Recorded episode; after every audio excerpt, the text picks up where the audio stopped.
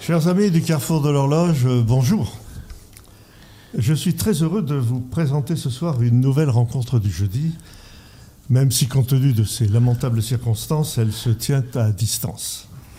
Mais après tout, il y a un bien dans ce mal. Nous sommes beaucoup plus nombreux à être présents ce soir sur les ondes, et encore plus nombreux si nous comptons celles et ceux qui regarderont cette émission de Radio Athéna plus tard, à leur guise, que si nous nous limitions aux quelques dizaines de personnes que nos locaux peuvent accueillir. Mais bien sûr, il manquera l'irremplaçable, à savoir votre présence physique, votre attention palpable, vos sourires, vos réactions, vos réflexions. Et je voudrais, puisque je parle de vous, remercier ceux qui ont eu la gentillesse de nous écrire et de nous adresser leurs encouragements. Il est pour nous très réconfortant de constater que notre action est appréciée. Donc un grand merci à ceux qui se reconnaîtront. Nous recevons ce soir l'auteur d'un livre essentiel pour comprendre la triste évolution de notre diplomatie du Haut-Proche-Orient. Je parle de Roland Hureau, à qui je souhaite naturellement la bienvenue, que je salue, à qui je souhaite la bienvenue au Carrefour de l'Horloge. Et euh, je vais mieux vous le présenter tout à l'heure. Mais dès à présent, je vous recommande la lecture du livre au centre de nos entretiens, La France et l'OTAN en Syrie, le grand fourvoiement, comme vous le voyez ici sur votre écran, euh, euh, édité par Bernard Giovannangeli. Alors pour ceux qui nous regardent, vous savez que nous n'avons pas de subvention et nous ne vivons pas que de l'air du temps. Alors je voudrais, puisque vous nous regardez et que vous avez un écran, je voudrais vous dire qu'il vous est toujours possible pendant la rencontre de nous faire un don sur, votre, sur le super chat de YouTube pendant cette rencontre ou sur le compte Tipeee, comme on dit, Tipeee de Radio Athéna. C'est le petit dollar que vous avez en bas, à gauche ou à droite, je ne sais pas, mais ceux qui me regardent connaissent sans doute mieux l'informatique que moi, donc ils sauront le retrouver. Merci de votre soutien, merci de votre générosité. Nous en, en sommes d'avance très reconnaissants. Alors, comme d'habitude, voici quelques annonces de la paroisse. Nous prévoyons d'accueillir, soit dans la même formation, soit, si on nous le permet, en salle, dans le cadre de nos rencontres du jeudi, d'abord Philippe Bakou, sous réserve de son accord, qui, nous qui devrait nous parler de l'Europe à la fin 2020, Jean Sevilla, qui m'a donné déjà son accord de principe sur son nouvel ouvrage Une histoire de France à la carte, Bernard Lugan, Esclavage, histoire à l'endroit, que je dois contacter. Nous avons encore d'autres projets dans nos cartons, bien sûr, mais j'attends encore un peu, vous le comprendrez, avant de vous proposer une activité normale. La question est bien pour nous de savoir quand nous pourrons reprendre les réunions avec public qui nous sont si chères. Nous avons donc la chance ce soir de recevoir Roland Hureau sur le thème Les contresens de l'intervention française dans la, tragédie, dans la tragédie syrienne, donc ce livre que vous avez devant vous. Roland Hureau est un ancien élève de l'École nationale supérieure, ancien élève de l'École nationale d'administration, historien, universitaire, il a été diplomate, il a été membre de plusieurs cabinets ministériels, dont celui de Philippe Seguin, il a été élu local. je ne croyais bien que j'essaye pas d'attraper un peu de sa gloire en disant que pour l'anecdote, sachez que nous, nous avons en commun la qualité d'auditeur de l'Institut des hautes études de défense nationale. Ah bah, J'en suis ravi. Seulement, il est d'une promotion je suis d'une promotion antérieure à la sienne. Je suis donc son aîné dans cette bah, auguste institution. Je vous salue. Roland Hérault a publié de nombreux essais relatifs à la philosophie, à la démographie, à l'économie et à la politique française, dont notamment Gnose et Gnostique des origines à nos jours, publié chez Desclés de Brouwer. Je vous le recommande. Il a publié aussi D'une crise à l'autre dans Perspective libre en 2017. Et cet ouvrage, je ne cite pas tous, évidemment, je ne pourrais pas. Et, cet ouvrage qui a donné le thème de cette rencontre, La France et l'OTAN en Syrie, le grand fourvoiement, publié encore une fois à Paris chez Bernard Giovannangeli. Bien entendu, il pourra en citer d'autres s'il le souhaite au cours de cette intervention. Alors, à l'inverse de Roland Hureau, moi, je ne suis pas un historien de haut niveau, ni même un historien tout court. Mais je sais tout de même que la France et la Syrie ont des relations anciennes, qui remontent à Napoléon III. Je sais que la France a administré ce magnifique pays de 1920 à 1946 sous mandat de la Société des Nations. Je sais aussi que les relations franco-syriennes n'ont pas toujours été un long fleuve tranquille. La crise du canal de Suez, la guerre civile au Liban ont été de grosses pommes de discorde et l'assassinat de l'ambassadeur Louis de Lamar en 1981 n'a rien arrangé. Mais l'amitié franco-syrienne a survécu longtemps à ces épisodes. François Mitterrand s'est rendu à Damas en 1984. En 1999, Jacques Chirac a reçu Bachar el-Assad. Nicolas Sarkozy, après les accords de Doha en 2008, l'a même invité, vous vous en souvenez sans doute, à assister au défilé du 14 juillet sur les Champs-Élysées. Nous avons formé des cadres, nous avons formé des officiers syriens, nous avons accueilli dans nos universités des élites de ce pays, des futures élites de ce pays. En fait, tout s'est passé comme si, avec ce partenaire difficile et souvent imprévisible, la France avait mené une politique que seule sa conception des choses et ses intérêts lui dictaient. Que s'est-il donc passé après? Quelle raison ont-elles conduit François Hollande, fin 2012, à livrer des armes lourdes aux rebelles syriens islamistes Donc de tirer dans le dos du dirigeant syrien? Quelle mouche a-t-elle piqué Laurent Fabius et François Hollande, à nouveau, d'aller jusqu'à accuser Bachar el-Assad de massacrer son propre peuple avec des armes chimiques? Pourquoi avons-nous été les supplétifs des Américains de l'OTAN dans cette galère stratégique?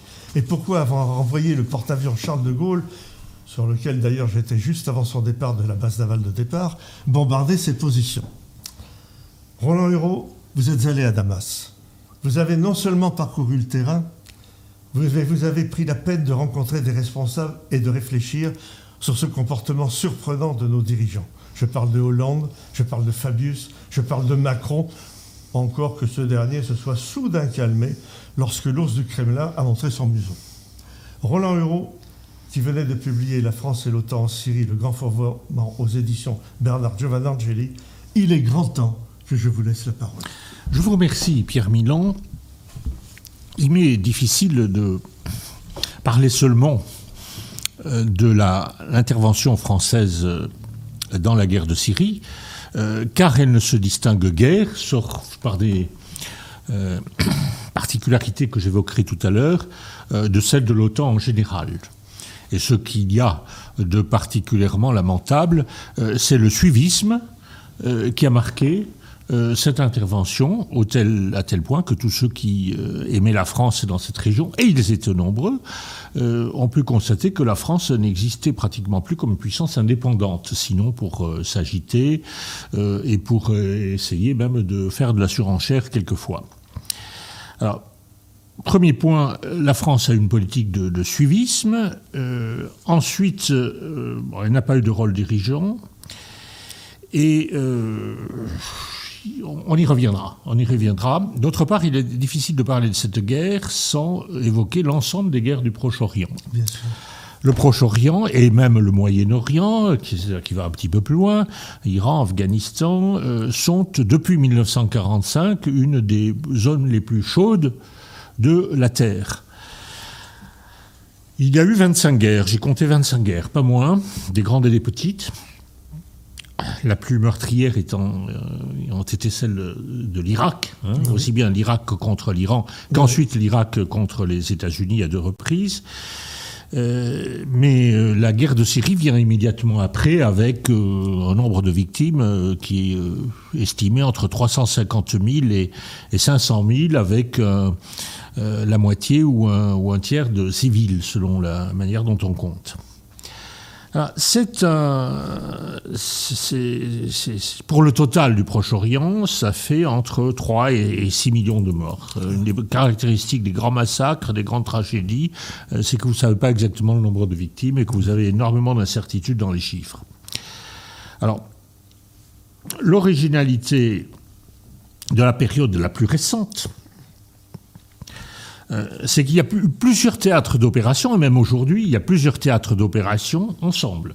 Donc, vous prenez la période de 1947-1980, il y avait une guerre, mais il n'y en avait pas deux ou trois en même temps. Aujourd'hui, vous en avez mettez-vous en 2015. En 2015, vous aviez la guerre en Irak, vous aviez la guerre en Syrie, vous aviez la guerre en Libye, en Afghanistan, au Yémen, et si on veut élargir la zone, la sphère, on peut dire aussi qu'il y avait la guerre au Soudan et, d'une certaine manière en Somalie.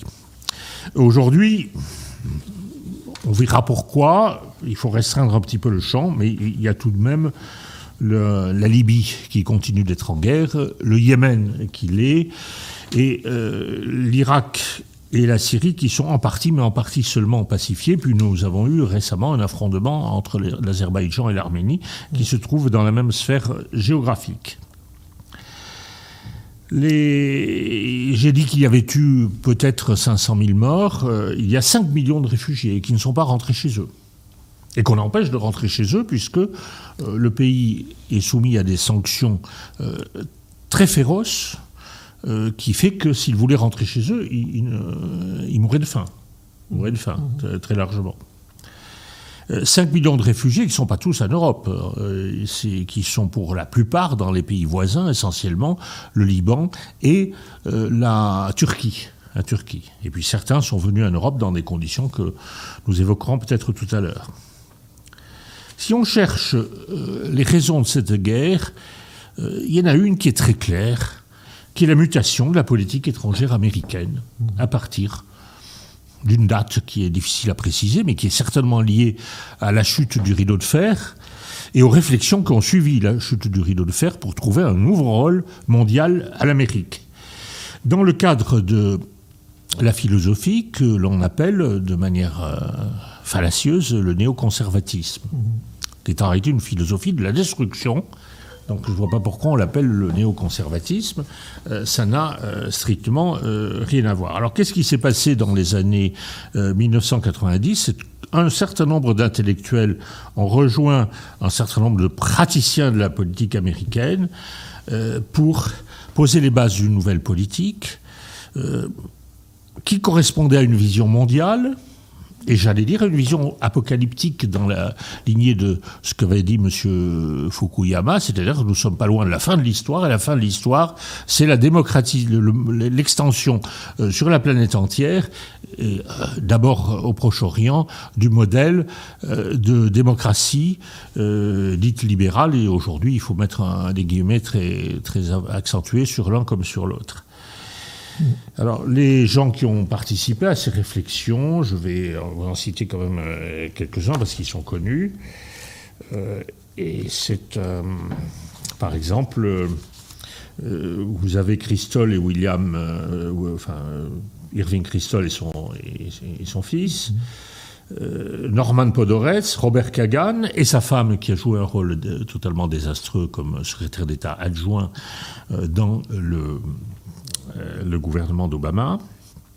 Richard Pearl, Paul Wolfowitz, Madeleine Albright, Dick Cheney, mhm. Donald Rumsfeld. Enfin, euh, on peut y ajouter, pour avoir de la diversité, euh, Condoleezza Rice, qui n'était pas euh, mhm. spécialement mhm. modéré.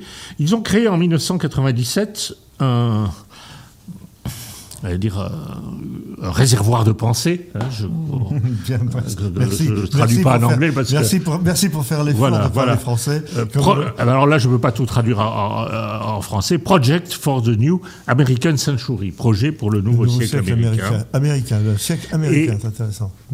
Deux erreurs. Premièrement, de penser que ce sont des conservateurs. Ils ne sont conservateurs que parce qu'ils ne sont pas sympathiques. Alors, il y a des gens qui s'imaginent que ne pas être sympathique, ça vous rend, euh, ça fait que vous êtes de droite. Pas du tout. Deuxièmement, ils considèrent que l'Occident ne doit pas avoir euh, de scrupules à utiliser de la force. Dès lors qu'il est le plus fort, il faut qu'il utilise de la force, et spécialement euh, les États-Unis. Et pourquoi? Pour le bien. Et le bien, c'est l'extension du modèle américain à travers le monde. Et euh, le renversement de tous les régimes qui sont non démocratiques et qui sont à notre portée. Non démocratiques à l'Amérique. Ça ne s'applique pas à la Chine, bien entendu. Ah. voilà.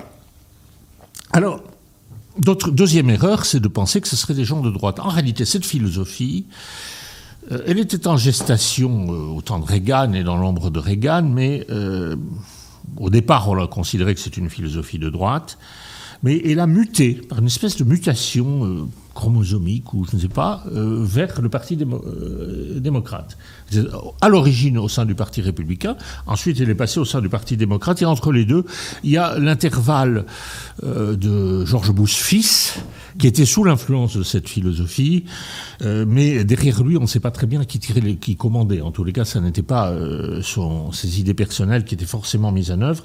En tout, et, puis, vous avez une continuité de euh, la politique étrangère américaine qui commence à Clinton, qui commence à Bush père, les Clinton, Bush fils et Obama.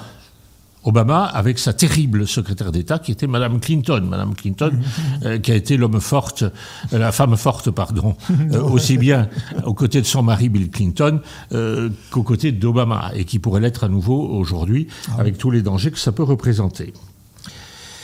Les... Il y a aussi un rapport important qui est de l'an 2000, Rich Epping de l'Est, qui prévoit de redécouper le, le Moyen-Orient pour en faire une zone de paix. Et ça s'est traduit par des interventions militaires. Le, 11 septembre 2001 a été un déclencheur. Quelle manière, je ne sais pas. En tous les cas, psychologiquement, euh, il a permis de rassembler euh, des forces euh, américaines politiquement très diverses pour des politiques offensives. En 2001, l'Afghanistan était ré était, envahi par les, troupes américaines. Il n'avait pas été jusque-là. Il avait été l'objet de guerre, mais soutenu par les États-Unis, mais euh, d'ailleurs légitime, puisque c'était contre l'URSS à l'époque. Mais là, les États-Unis interviennent directement. Ils y sont d'ailleurs toujours. Euh, et en 2003, c'est l'Irak, avec euh, une guerre terrible, qui il y a eu aussi beaucoup de victimes du fait des sanctions prises par sur l'Irak. On a estimé à 500 000 le nombre d'enfants euh, qui sont morts euh, qui, qui, sont, qui, sont, qui, qui, sont morts du fait des sanctions, parce que quand on dit sanctions, euh, dit pas de pièces de rechange pour euh, réparer les conduites d'eau, qui dit absolument déliquescence des services publics, absence de lutte contre les épidémies, etc., etc. Et puis, euh, c'est une, tout ça fait beaucoup de mal. Euh, Michel Onfray euh, estime à 4 millions le nombre des victimes de toutes ces guerres fomentées par les États-Unis. Mais c'est le haut de la fourchette, mais ça n'est pas tout à fait impossible. Et puis en 2011, on retrouve la guerre de Syrie, mais dans le cadre d'un mouvement général qui a touché tout le Proche-Orient, qui est ce qu'on a appelé les printemps arabes. Alors l'opinion occidentale a été euh, en quelque sorte euh, influencée par euh, les États-Unis et on a fait croire que dans ces pays qui avaient eu du mal à accepter la démocratie depuis des siècles et qui avaient toujours pas, ou ne s'étaient toujours pas acclimatés, tout à coup, les gens se réveillaient. Tout à coup, les gens retrouvaient l'esprit démocratique. Mmh. Les gens descendaient dans la rue spontanément. Et appelé au renversement des régimes dictatoriaux qui étaient euh, plusieurs de ceux que nous avons évoqués, plus d'autres, plus euh, l'Égypte et la, et la Tunisie, plus la Libye, etc. Alors, ces printemps arabes ont entraîné trois guerres, la Libye, la Syrie euh, et puis le Yémen, qui se sont ajoutées à celles qui existaient déjà, c'est-à-dire l'Afghanistan et l'Irak. Et puis, elles ont euh, entraîné aussi la déstabilisation de pays qui s'en sont jamais euh, remis complètement, en particulier ceux dont la ressource principale est le tourisme. Je pense à l'Égypte, je pense à la Tunisie. Mhm.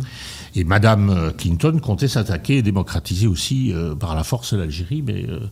elle n'est pas allée jusque-là, parce que ça, ça, il n'est pas du tout certain que si son œuvre est reprise aujourd'hui, euh, ça ne continue pas dans ce sens-là. Vous comprenez, vous aviez l'Égypte, la Libye, la Tunisie, pourquoi ça s'arrêterait? Pourquoi on ne pas Et jusqu'au Maroc, bien entendu.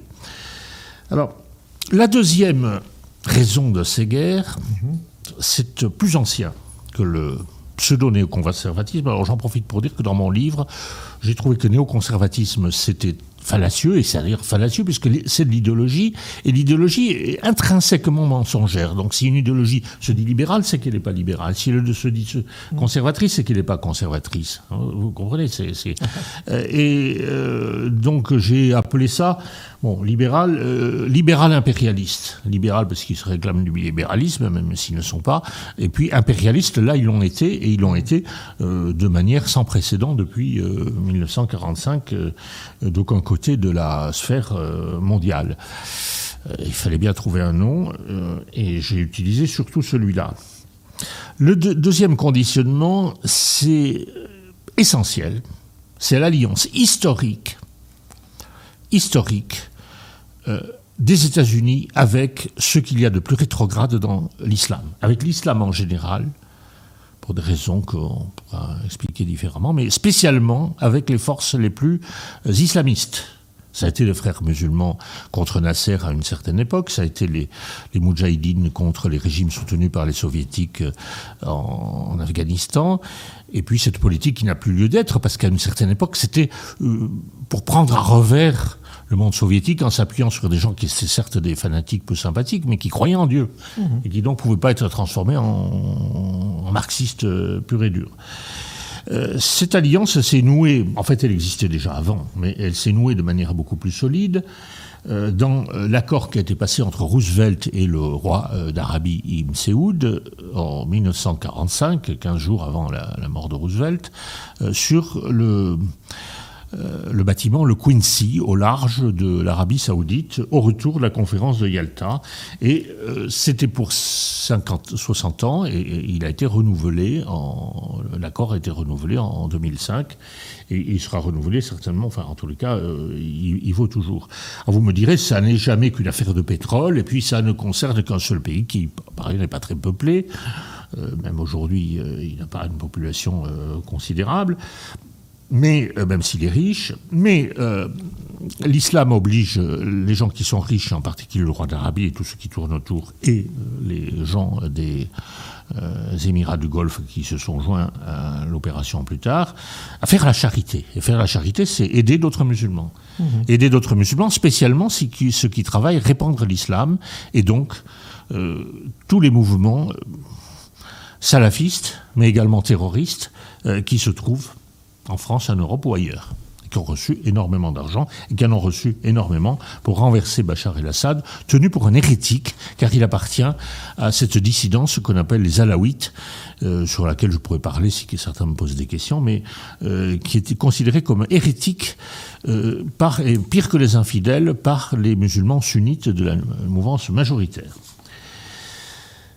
Alors, cette alliance s'est faite au détriment de l'Europe l'Europe passe par pertes et profits, parce qu'à partir de cette alliance, vous pouvez expliquer euh, les vagues migratoires, mhm qui n'ont pas été décidés au fond de l'Afrique, qui ont été décidés à Washington ou euh, euh, dans des clubs euh, très haut placés, à New York à l'ONU. Vous avez l'actuel secrétaire général de l'ONU qui est certes portugais, mais qui est entièrement sous l'emprise de ses forces, qui ne cesse de dire qu'il fallait davantage d'immigrés en Europe. La Commission européenne dit la même chose. Enfin bref, tout ce qui compte dans la sphère mondiale et mondialiste est aujourd'hui favorable à aux migrations depuis euh, l'Afrique euh, du Nord ou du Sud vers euh, l'Europe occidentale. L'Europe occidentale n'est pas vraiment leur souci. Leur souci, c'est cette alliance stratégique contre la Russie, parce que l'ennemi c'était l'URSS, aujourd'hui c'est la Russie. Et donc, à partir de là, vous, ajoutez la puissance du lobby, du, lobby musulman islamiste à Washington, dont l'expression était euh, Barack Obama était lui-même euh, le demi-frère d'un prêcheur islamiste, bon, n'a pas beaucoup vu dans sa vie, mais enfin, euh, Madame Clinton avait comme conseillère intime une femme dont toute la famille était dans la mouvance des frères musulmans. et, donc ça, ce sont deux clés fondamentales. La opération contre la Syrie a été préparée, peut-être pas trop par les Français, mais a été préparée euh, par les États-Unis, la CIA, les Anglais, mais les Anglais, euh, il y a de, puissance là, les Anglais Israël, dont le rôle est difficile à détecter parce qu'il apparaît très rarement à la surface. Euh, les Allemands, les Allemands ont été très actifs dans la préparation. Parce que c'est beaucoup plus facile, dès lors qu'ils ont quelques contraintes dans l'utilisation des armes du fait de la Seconde Guerre mondiale, d'agir de manière souterraine au travers de services euh, spéciaux ou secrets euh, qui n'ont cessé de se développer. Et il y avait en particulier un spécialiste de la Syrie qui s'appelle Volker Perthes, qui, de concert avec la, la CIA, a contribué à la préparation de la guerre de Syrie. Les Allemands s'estiment aussi spécialistes de, de, ce pays, de ces régions, parce que euh, le siège des frères musulmans en Europe est à Aix-la-Chapelle. Vous voyez, c'est assez significatif que les frères musulmans aient mis à Aix-la-Chapelle. Euh, mais euh, la présence des frères musulmans en Allemagne est un héritage des relations je ne veux pas dire incestueuses, mais des relations très particulières qui ont été, euh, eu lieu entre le, régime socialiste national euh, de 1933 à 1945 et euh, les forces les plus rétrogrades du monde musulman. Et ce qui avait permis l'entrée de, frères musulmans dans le périmètre allemand. Alors, les événements majeurs de cette guerre la France, par contre, j'ai pas trace d'un engagement particulier de la France dans la préparation de cette guerre, sinon une anecdote. C'est Roland Dumas se trouvait euh, en 2010, donc un an avant la déclaration euh, de guerre, à euh, Londres. Et comme ses interlocuteurs pensaient qu'il été ministre des Affaires étrangères de Mitterrand, proche du monde atlantiste, c'était quelqu'un sur qui on pouvait compter. Et il a été sollicité, il l'a dit, pour faire participer à des réunions où on préparerait la subversion de la Syrie. Il a dit non merci, moi je suis français, euh, je rentre chez moi, je ne participe pas à ce genre euh, d'équipé. Alors tout a commencé euh, au début de l'année 2011 dans une ville du sud de la Syrie, la frontière de la Jordanie, et pas très loin de la frontière israélienne, qui est Dera. Dera. Alors qu'est-ce qui s'est passé? C'est très confus, mais il y a des étudiants qui ont manifesté. Euh, des étudiants qui ont manifesté et qui, euh, dans la vague des printemps arabes qui avait déjà touché une partie des, pays euh, méditerranéens, ont écrit des slogans sur les murs qui disaient Doc, ça va être ton tour. Doc, c'est Bachar el-Assad, parce que Bachar el-Assad est médecin. Il avait d'ailleurs prévu de faire une carrière très tranquille de médecin à Londres, où il était installé avec sa femme et ses enfants. Euh, il en a été sorti parce que son frère aîné, qui devait prendre la succession au sein de la dynastie Assad, euh, est mort dans un accident de voiture. Et donc, euh, il a été obligé de, rentrer à Damas pour prendre la succession de son père. Donc, Bachar el-Assad, donc, c'était lui, et ça va être ton tour après le renversement de Ben Ali en Tunisie, euh, du président euh, Moubarak en, Égypte, de Kadhafi, et, etc., etc. Et du président aussi du Yémen. Alors, il a très mal pris, très mal pris, et euh, les manifestations ont été réprimées, semble-t-il, assez durement, mais on ne sait jamais euh, quelle est la part de la propagande. Euh, on a euh, emprisonné, paraît-il torturé, un certain nombre de jeunes étudiants qui manifestaient, mais on les a relâchés assez vite parce qu'ils appartenaient à la, bourgeoisie locale, qui était très liée au régime. Enfin, le régime, il ne faut pas dire le régime, si vous dites le régime, c'est que vous êtes contre au gouvernement de la Syrie. Et puis, il s'est trouvé que cette rébellion s'est très très vite appuyée euh, sur les islamistes. là, il y a une controverse. Laurent Fabius a dit oui, mais c'était pas au départ, c'était une rébellion démocratique, c'était pas une rébellion islamiste. C'est Bachar el-Assad qui a lâché euh, tous les dirigeants islamistes qu'il avait dans ses prisons pour qu'ils prennent la tête de la rébellion, pour transformer la rébellion euh, anti-Assad en une rébellion islamiste, parce que idéologiquement, c'était beaucoup plus défendable de se battre contre. Ça a été repris par euh, euh, une anti journaliste anti-Assad très acharnée, qui est Caroline Fourest, mais ce n'est pas du tout certain. Parce qu'il ne faut pas oublier que cette rébellion était financée par des pays qui, eux, étaient des islamistes, l'Arabie saoudite, le Qatar essentiellement, et, les autres pays du, Golfe, et auxquels les rebelles devaient produire euh, non pas des promesses démocratiques, mais des, euh, euh, promesses d'établir la charia. Et d'ailleurs, aucun mouvement islamiste n'a dit autre chose que son intention d'établir la charia dès lors qu'ils auraient renversé Bachar el-Assad. Alors, euh, donc, on voit deux camps qui se dessinent. euh, on voit deux camps qui se dessinent, et d'un côté le gouvernement légitime, enfin légitime sur le plan du droit international, mmh, bah oui, légitimité euh, psychologique, morale, ça c'est une autre question. Mais sur le plan du droit international, c'était un gouvernement légitime, donc théoriquement protégé euh, par la Charte des Nations Unies qui condamne toute forme d'ingérence euh, extérieure. Et d'autre part, toute une série de mouvements qui ont pris très très vite de l'ampleur à travers le pays, qui se réclamaient à des degrés divers de l'islamisme. Alors, on a parlé de l'armée syrienne libre, démocratique, qu'on a mise en avant, mais en fait, il semble assez clairement que cela été un mythe et que certains mouvements islamistes ont dit faire partie de euh, l'armée syrienne libre pour bénéficier de davantage d'armes des États-Unis et de l'OTAN. Euh, en réalité, euh, ils pourraient changer de casse-tête du jour au lendemain, mais de, de, vrais démocrates anti-Assad et non-islamistes, il n'y en avait plus guère sur le terrain six mois après le déclenchement de la guerre, si tant est qu'il n'y en ait jamais eu. Euh, le premier échec de la rébellion, qui a tout de suite pris une ampleur considérable du jour au lendemain, mmh, mmh, ce, qui prouve bien qu'elle était préparée, euh, c'est de ne pas réussir à faire tomber Damas.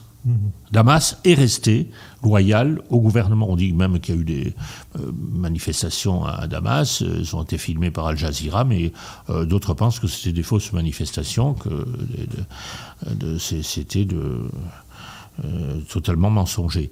Euh, en tous les cas, Damas, à l'époque, c'était, c'était 3 millions d'habitants sur 24 euh, millions que comptait la Syrie. Aujourd'hui, compte tenu des, des morts et compte tenu des exilés, il n'y a plus que 17 millions d'habitants en Syrie. Et il y a les migrations intérieures au pays qui font que il y a 8 millions, la population de Damas est passée de 3 millions à 8 millions, c'est pour vous dire 8 millions aujourd'hui sur 17. 3 sur 24, 8 sur 17. Les rebelles n'ont pas réussi non plus à prendre la côte méditerranéenne. Euh, Tartous, ils s'y sont pas trop approchés parce qu'ils savaient qu'il y avait euh, quelque chose comme une base russe. Et euh, l'attaquer non plus parce que l'attaquer était la capitale des, des, Il y a eu des combats très très près de l'attaquer, mais, pas l'attaquer, la capitale des, des Alaouites. là faction religieuse qui représente environ 15% de la population, à laquelle appartenait euh, Bachar el-Assad et toute sa famille. Euh, assez vite, on a vu que ce que contrôlaient les rebelles, c'était tout ce qui était le long d'une frontière euh, hostile à Bachar el-Assad. Tout le long de la frontière de la Turquie, qui est très longue, le long de la frontière de l'Irak, qui à l'époque était tenue par des forces non gouvernementales, et puis, euh, vous aviez le long de la frontière jordanienne, le roi de Jordanie euh, s'est placé du côté des adversaires de Bachar el-Assad, sans doute qu'il n'y avait pas le choix. Euh, c'est un pays où il n'y a plus beaucoup de diplomatie indépendante, le long de la frontière d'Israël. Par contre, ont été préservés le long de la mer et le long du Liban, malgré quelques tentatives, parce que le Liban, il faut bien le dire, est sous le contrôle militaire du Hezbollah, et que le Hezbollah était du côté de Bachar el-Assad. Euh, ça, euh, c'est le point de départ. Le champ de bataille s'organise très vite euh, à partir de là. Du côté d'Assad, vous avez la Russie. Dès le début, contrairement à ce qu'on en dit, on a dit qu'elle est intervenue à partir de 1995 moi, quand je suis allé à Damas, on m'a dit que personne ne touchait à l'aéroport de Damas parce qu'il y avait des batteries très très cachées dans euh, les hangars. Il y avait des batteries euh, antimissiles euh, russes qui protégeaient l'aéroport. L'Iran, on dit que c'est la fraternité chiite. Bon, ben, enfin, l'alaouite, la religion alaouite n'est pas tout à fait le chiisme. C'est, en tous les cas, l'Iran a, envoyé des pasdaran, ces troupes d'élite, mais ceux qui ont été particulièrement efficaces, les plus efficaces, c'était le Hezbollah du Liban qui a été le fer de lance sur le terrain euh, de la défense euh, du, gouvernement de Bachar el-Assad. Et puis vous avez la Chine. Alors la Chine s'est tenue en retrait, mais elle a suivi les choses d'assez près, d'autant que dans euh, tous ces volontaires venus de différents pays pour combattre le gouvernement de Bachar el-Assad, il y avait des Ouïghours. Alors ça, ça, et puis à un moment, je ne sais pas si vous en souvenez, a couru le bruit qu'à que, Tartou, c'était arrivé un porte-avions chinois. C'était pas vrai, mais enfin, ça a fait peur, hein, parce que ce genre de nouvelles, ça s'est ébranlé. Alors, dans le monde arabe, la Ligue arabe s'est mise très clairement contre le gouvernement de Bachar el-Assad, mais il avait quand même quelques alliés qui ont l'Algérie et l'Égypte, par exemple. Ce qui conduit à écarter l'idée que ce soit seulement un règlement de compte entre sunnites et chiites. je pense que c'est beaucoup plus compliqué que ça. Et l'Égypte, d'ailleurs, était à côté des Américains au Yémen et à côté de l'Arabie Saoudite et contre c'est l'Égypte du maréchal Sisi. Hein, je ne parle pas de ce qu'il y avait avant qui était euh, un peu plus confus. Et, au, contraire contre les Américains en Syrie en raison de pour des raisons très diverses, mais en particulier des liens euh, qui se sont tissés de très longue date entre l'armée syrienne et l'armée égyptienne, à l'époque où on avait tenté de fusionner les deux pays. Alors en face, les États-Unis, avec tout l'OTAN euh, aligné. Les États-Unis, si tant qu'ils soient homogènes, euh, paraît qu'aujourd'hui, il y a des coups de feu qui s'échangent pour euh, contrôler l'élection américaine entre la CIA et, le Pentagone, et les forces du, Pentagone. Euh, ah pas vrai, je ne sais pas, mais j'ai vu ce genre d'écho. Mais à l'époque, il y a eu des mouvements islamistes soutenus par la CIA qui tiraient euh, dans certains coins contre des mouvements islamistes, qui tiraient sur des mouvements islamistes contrôlés par le Pentagone. C'était assez confus, l'intervention américaine. Et puis, c'était une intervention un peu névrotique, puisque ou schizophrénique, puisque d'un côté, il voulait renverser Bachar al-Assad, de l'autre côté, il voulait pas que les islamistes prennent le pouvoir. Alors, et comme il n'y avait rien d'autre, euh, c'était un, petit peu confus. Si les États-Unis ont perdu ces deux guerres, euh, je dirais très brutalement, parce que quelque part ils l'ont perdu, puisque Bachar al-Assad est toujours là, et que le but de guerre, puisque il y a Gênes, on nous a dit qu'il fallait regarder quels étaient les buts de guerre, euh, c'était de le renverser. Et il est toujours là. C'est qu'il ne savait pas trop ce qu'il voulait. Enfin, en définitive, il, ne savait pas trop ce qu'il voulait. Euh, derrière la Grande-Bretagne, tous les pays de l'OTAN, la Turquie, la France, on y reviendra, avec un jeu très personnel d'Erdogan qui rêvait de reconstituer l'empire turc sur la Syrie, puisque la Syrie était entre les mains euh, de la Turquie jusqu'en 1918. Et euh, d'ailleurs, les, Turcs ont laissé un, affreux souvenir quand on parlait de, du boucher de Damas. Aujourd'hui, on pense à Bachar el-Assad, mais au XIXe siècle, on pensait à un gouverneur turc de Damas qui avait été, qui avait massacré à tour de bras les, les, Syriens. Euh, Israël est en arrière de la main, a concentré, a tiré, mais en théorie, en théorie, euh, d'abord sur le Hezbollah et sur les les forces iraniennes. Euh, L'Arabie saoudite s'est engagée à fond contre le régime de Bachar el-Assad, alors que euh, dans la guerre du Liban que vous évoquiez tout à l'heure très justement, l'Arabie saoudite avait appuyé le gouvernement syrien dans ses interventions euh, contre la France en particulier sur le théâtre libanais. Le Qatar était particulièrement actif, les Émirats arabes unis, le Koweït euh, beaucoup plus discret. Et quant à la France, dès le début, euh, elle a joué un rôle, euh, j'allais dire, joué la surenchère. Dès que la question s'est posée au premier trimestre de l'année 2011 de savoir si l'OTAN interviendrait un peu, beaucoup ou pas du tout, les Français, et les Français c'est d'abord le gouvernement de Sarkozy avec Juppé comme ministre des Affaires étrangères, et ensuite, ça a été euh, l'année suivante, ça a été le gouvernement de Hollande avec euh, comme ministre des, Affaires étrangères Fabius. On fait de la surenchère avec une analyse complètement fausse de la situation. Juppé se vantait dans les couloirs du Quai d'Orsay que Bachar el-Assad n'avait plus que pour une semaine, c'était pas la peine de. le 2 mars 2012, la France a rompu ses relations diplomatiques, mais de manière beaucoup plus radicale que les autres, en ne se ménageant même pas la possibilité de revenir. Et en particulier, elle s'était fermée le lycée français de Damas. lycée français de Damas où toute la bourgeoisie syrienne, fait partie de la bourgeoisie syrienne, envoyait ses enfants. Et c'est pour vous dire à quel point l'esprit euh, de l'amitié pour la France était fort. Euh, une partie des parents d'élèves se sont cotisés pour continuer à le faire marcher. Le lycée Charles de Gaulle, il s'appelle le lycée Charles de Gaulle euh, à Damas. Mais sans un sou de subvention française et sans une vraie reconnaissance de la France. Et aujourd'hui, les relations diplomatiques ne sont toujours pas rétablies, alors que beaucoup de pays de l'OTAN ne se sont pas privés de les rétablir, éventuellement pour récolter euh, à nouveau des euh, marchés. Euh, Juppé Sarkozy était déjà dans l'affaire de la Libye, donc pour lui la Libye, la Syrie, c'était pareil. Le fait qu'il ait fait un traitement d'honneur à, à Bachar el-Assad en, l'invitant à assister au défilé du 14 juillet euh, l'année précédente, deux ans avant, euh, honneur insigne qu'on qu euh, confère qu'aux très grands amis, hein, très grands amis. Euh, de même que Chirac avait été le seul chef d'État occidental à assister aux obsèques du père, oui, Hafez el-Assad. Et euh, donc euh, Juppé Sarkozy et tous les diplomates, la, haute diplomatie euh, du ministère des Affaires étrangères étaient absolument convaincus qu'il ne fallait pas ménager ses arrières, que Bachar al-Assad était foutu et qu'il il fallait se mettre sur les rangs tout de suite. Quel aveuglement Comment imaginer que la Russie, dont c'était le seul point d'appui dans toute la région, allait l'abandonner comme ça? Sans, résister.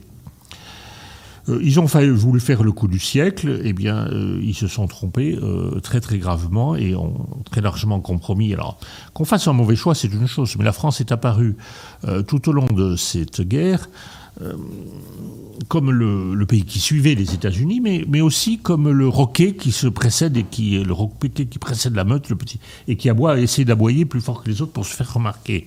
Euh, J'ai plusieurs exemples.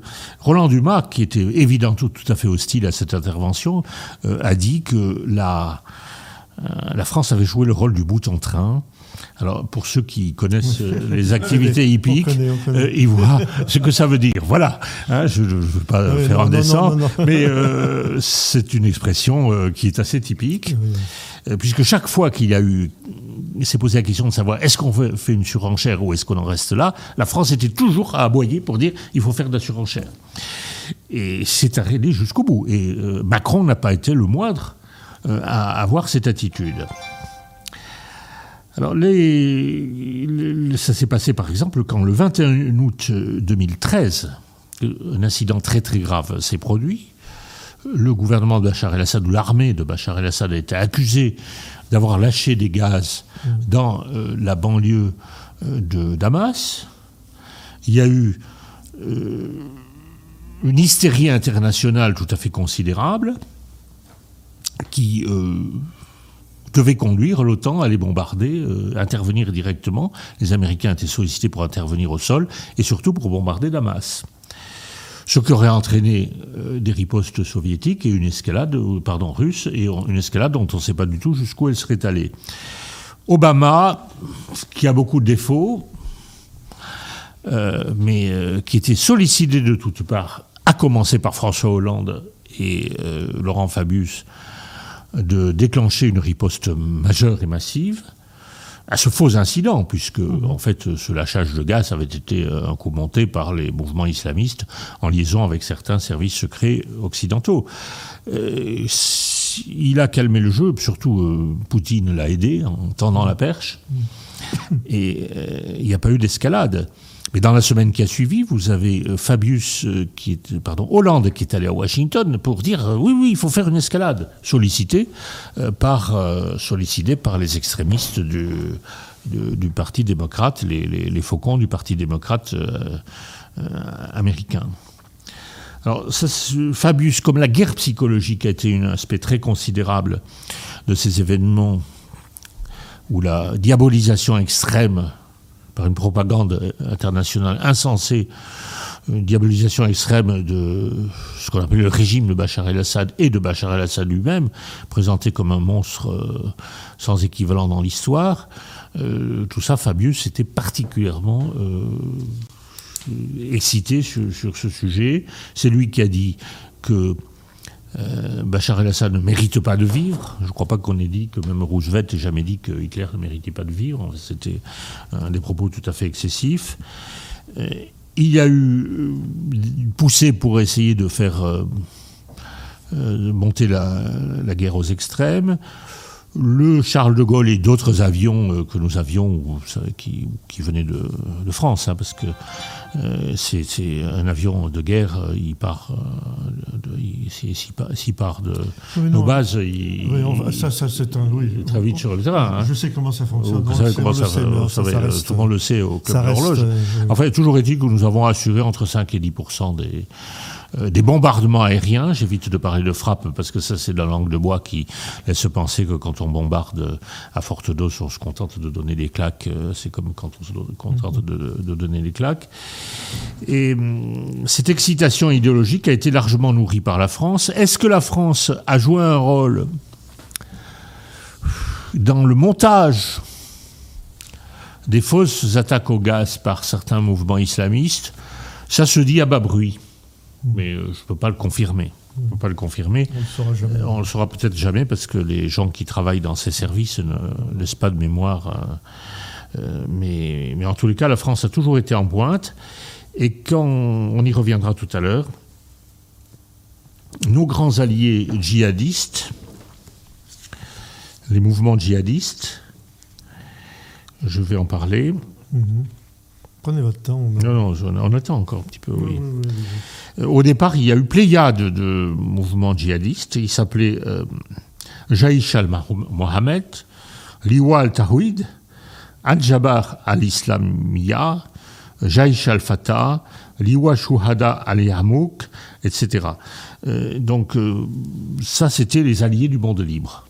Mmh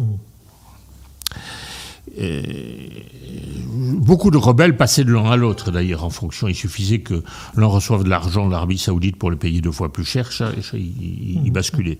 Mais de cette nébuleuse ont émergé très rapidement deux mouvements principaux. Mhm. Le premier, c'est Al-Nosra, mhm. qui a déjà d'ailleurs changé, deux, fois de nom, qui s'appelle aujourd'hui Tahrir al-Sham. et Al-Nosra était lui-même un avatar de Al-Qaïda.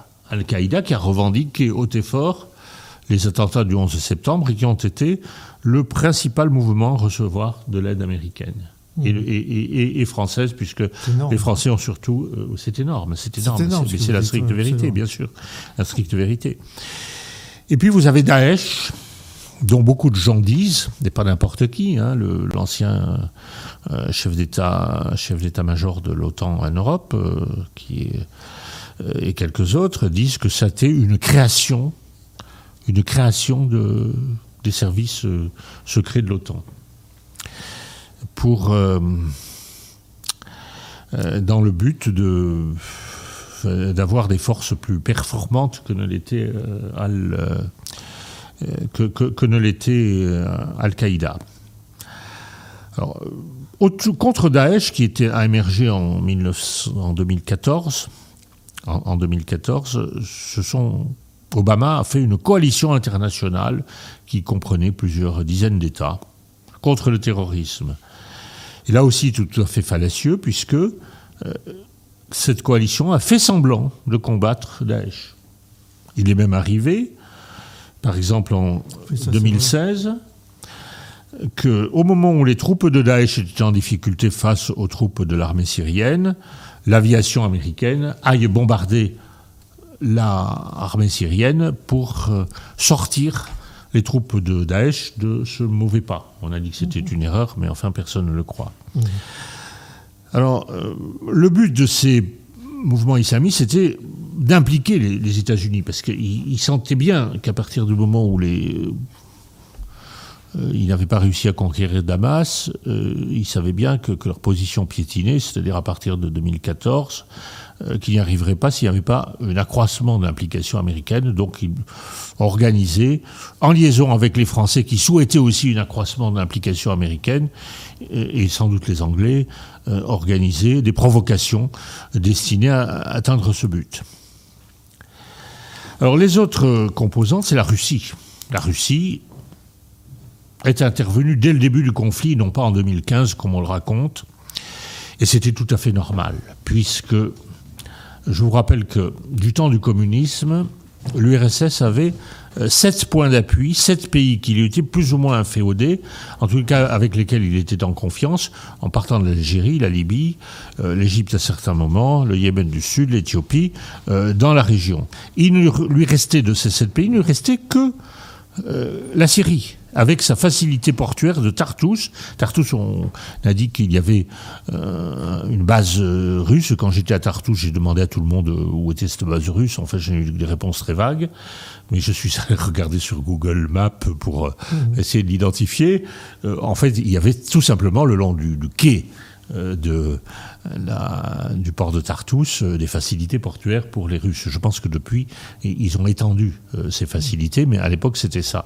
Mais c'était leur seule base la seule base qui leur restait dans la région. Aujourd'hui, ils en ont d'autres. Ils en ont très récemment ouvert une sur les côtes du Soudan, euh, le long de la mer Rouge.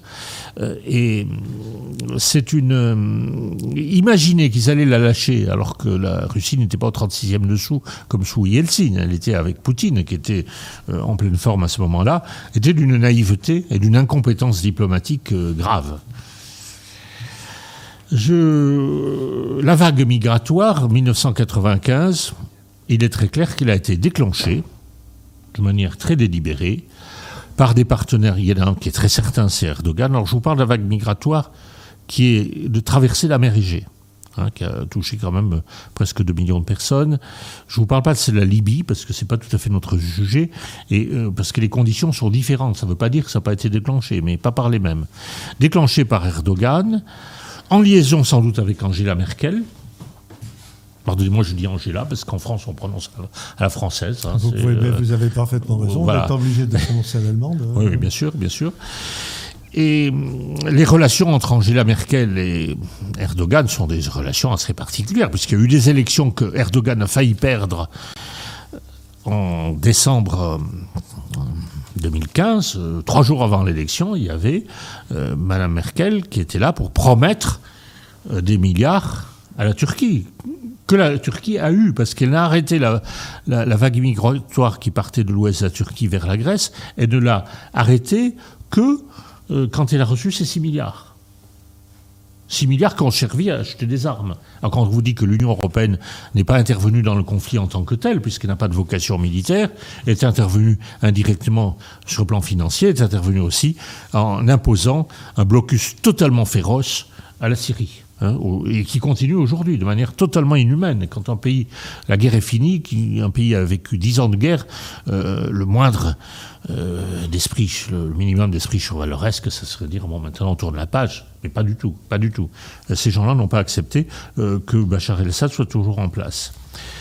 Alors, il y a eu le vrai basculement, il y a eu la prise d'Alep, fin 96, mais le vrai basculement, et c'est là que nous arrivons dans l'actualité, pardonnez-moi de m'attendre, euh, c'est que en janvier 2017, Trump a pris les commandes des États-Unis d'Amérique. Et la politique de Trump était de cesser les euh, expéditions en vue de changer les régimes et de ne pas s'obstiner euh, face à un pays qui était soutenu très fort par la Russie. Dès son arrivée, il coupe les vivres à, Al-Nosra. Et ensuite, les forces américaines ont commencé à faire véritablement la guerre à Daesh. Donc il y a eu la prise de Mossoul, et il y a ensuite la capitale de Daesh en, Irak, et ensuite la prise de Raqqa, qui était la capitale de Daesh euh, en Syrie. Euh, je ne vais pas m'étendre sur le sujet, on aura peut-être l'occasion d'en parler dans le débat, mais euh. Trump représente la première rupture, pas toujours aussi nette, hein, pas, sur tous les champs de bataille, mais euh, en tous les cas en Syrie et dans quelques autres pays, la rupture de cette politique d'alliance entre l'islam sunnite et, sous ses formes les plus extrêmes, et les États-Unis d'Amérique. Trump aurait préféré, mais il n'a pas pu le faire, s'entendre avec les Russes contre le terrorisme et contre l'islamisme, ce qui était une posture tout à fait différente de celle d'Obama-Clinton. Macron ne s'est pas contenté de ça. Alors, contrairement à ce que vous avez dit, ce n'est pas les Russes qui ont fait peur à Macron, euh, c'est le retrait euh, américain. Il y avait environ 2000 euh, hommes, 2000 Américains dans l'est de la Syrie. Trump annonce leur retrait progressif, et nous, nous avions 200 hommes dans l'est de la Syrie. Macron annonce qu'ils allaient passer à 400, comme si la France allait compenser euh, euh, la baisse du niveau d'intervention euh, des Américains. C'était parfaitement ridicule. la France n'a pas pu, enfin Macron n'a pas pu continuer sur cette voie parce qu'il s'est retrouvé tout seul du fait de la défection, enfin de changement de ligne américaine. Mais il a essayé de pousser des, d'essayer de pousser des vocalises pour dire qu'il fallait continuer la guerre et qu'il fallait absolument continuer cette intervention jusqu'à la chute de Bachar el-Assad. il y a eu deux nouvelles attaques chimiques qui coïncident avec ce retrait, l'une en mai 2017, l'autre en mai 2018. Euh, où immédiatement l'opinion internationale euh, a montré du doigt euh, Bachar el-Assad et où il a été question d'un accroissement de la présence américaine. Trump n'a pas pu aller contre cette vaste vague de, le poussant à l'intervention. Donc il a, parti, il a opéré des bombardements de représailles dans les deux cas. Mais dans les deux cas, il avait informé les Russes des cibles des bombardements de représailles. Et euh, bien entendu, les Syriens ont été informés et il n'y a eu euh, personne euh, devant. Donc, d'une certaine manière, on a continué à calmer le jeu. Alors, le bilan général, c'est un retrait incontestable de l'Occident et une puissance accrue des États-Unis. Mais pour la France, c'est encore pire. Nous avons perdu tout crédit dans une région où nous en avions par notre servilité et par le fait que euh, nous avons euh, joué contre nos amis historiques, qui sont les chrétiens d'Orient. Que les chrétiens d'Orient étaient la cible principale des, euh, des djihadistes. Quand ils arrivaient dans un village, c'était les chrétiens d'Orient qui étaient les premières victimes, et, de toute confession, mais enfin surtout orthodoxes. Et les chrétiens d'Orient euh, étaient entièrement derrière Bachar el-Assad, ou presque entièrement, à part les jésuites, euh, euh, qui sont présents à Damas. Et tout ça parce que les minorités se serrent les coudes. Hein, les, les Alaouites, 15% de la population, les chrétiens, à l'époque, 10%, aujourd'hui beaucoup moins. Et tout ça nous conduit à dire, et donc là aussi nous nous sommes décrédibilisés, tout cela nous conduit à, nous demander euh, qu'est-ce qui va se passer maintenant? On ne sait pas quel va être le résultat des élections américaines, euh, mais euh, je pensais que les démocrates avaient tenu compte de l'échec de cette expérience, mais pas du tout. Le programme de M. Biden comporte un retour de la présence militaire des États-Unis au Proche-Orient et ce n'est un secret pour personne que dans euh, l'orbite, les hautes sphères du Parti démocrate, il y a des gens qui ne sont toujours pas contents que Bachar el-Assad soit encore au pouvoir et qui euh, cherchent une revanche et qui considèrent que Trump, euh, en ayant pratiquement cessé la guerre contre Bachar el-Assad, a trahi les intérêts de l'Amérique. Donc tout est possible, y compris le pire. Voilà. Donc l'affaire euh, n'est pas terminée et elle est à suivre. Et ce n'est pas évidemment avec le président actuel euh, que nous nous tiendrions euh, à l'écart d'une mauvaise opération qui pourrait avoir lieu dans cette région. Cher Roland Hérault, merci infiniment de votre exposé. D'abord, quel bonheur de sortir de la routine Covid. Quel bonheur de parler un peu d'autre chose et de parler des vrais sujets. Bien sûr.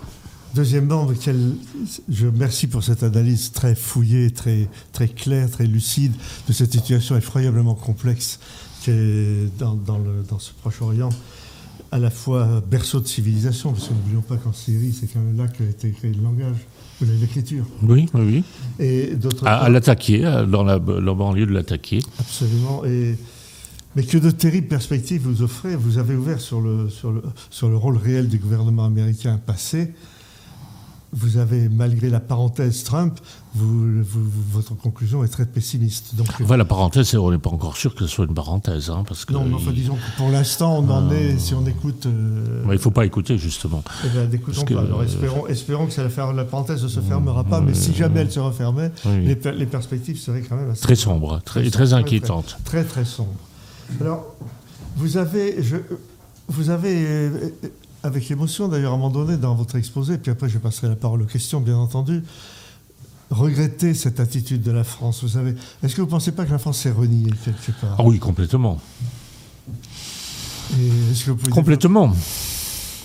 Les, pires gouvernements anticléricaux de la Troisième République, je parle, enfin, Jules Ferry, par, euh, c'était pas le pire, mais enfin, Jules Ferry, euh, Gambetta, Gambetta qui disait euh, l'anticléricalisme n'est pas un article d'exportation. Alors, ils étaient très contents que les congrégations religieuses quittent la France pour aller s'installer au Proche-Orient, en Syrie ou en Afrique. mais il les aidait, il les aidait. le petit père Combe aidait les euh, congrégations françaises qui se trouvaient dans cette région. Euh, là, pour la première fois, euh, on a rompu le lien. Rompu le lien. Les chrétiens d'Orient sont un petit peu. Et ils sont bien tristes, mais ils ne sont pas vraiment étonnés. Hein, ils ne sont pas vraiment étonnés. D'ailleurs, il n'y a rien d'étonnant dans tout ça. Bon, Est-ce que j'oserais dire, sans citer de nom, que l'homme qui a, qui a organiser toutes ces opérations d'aide aux djihadistes euh, est un, familier de Saint-Nicolas du Chardonnay? Ah bon, incroyable. Henri de Lesquin, tu, vous souhaitez, je ne sais pas si tu dois enfin bref, Henri de Lesquin souhaite intervenir peut-être pour... Euh, euh, non, je n'interviens pas pour l'instant en mon nom, mais simplement, simplement pour lire les, messages des auditeurs de Radio Athéna et du Carrefour de. Alors, Roland Huron, vous avez d'abord des compliments, euh, des compliments tout à fait euh, enthousiastes de certains auditeurs. Euh, Guillaume vous dit, cette émission est géniale. Samir Salem vous dit, voilà enfin quelqu'un qui va au fond des choses. Roland Huron envoie du lourd. Alors, questions diverses. oui, la réalité est lourde aussi. La question diverse. Alors sur les Kurdes, sur les Kurdes, il y a des questions qui vont en sens inverse. Euh, Sébastien Gros vous dit.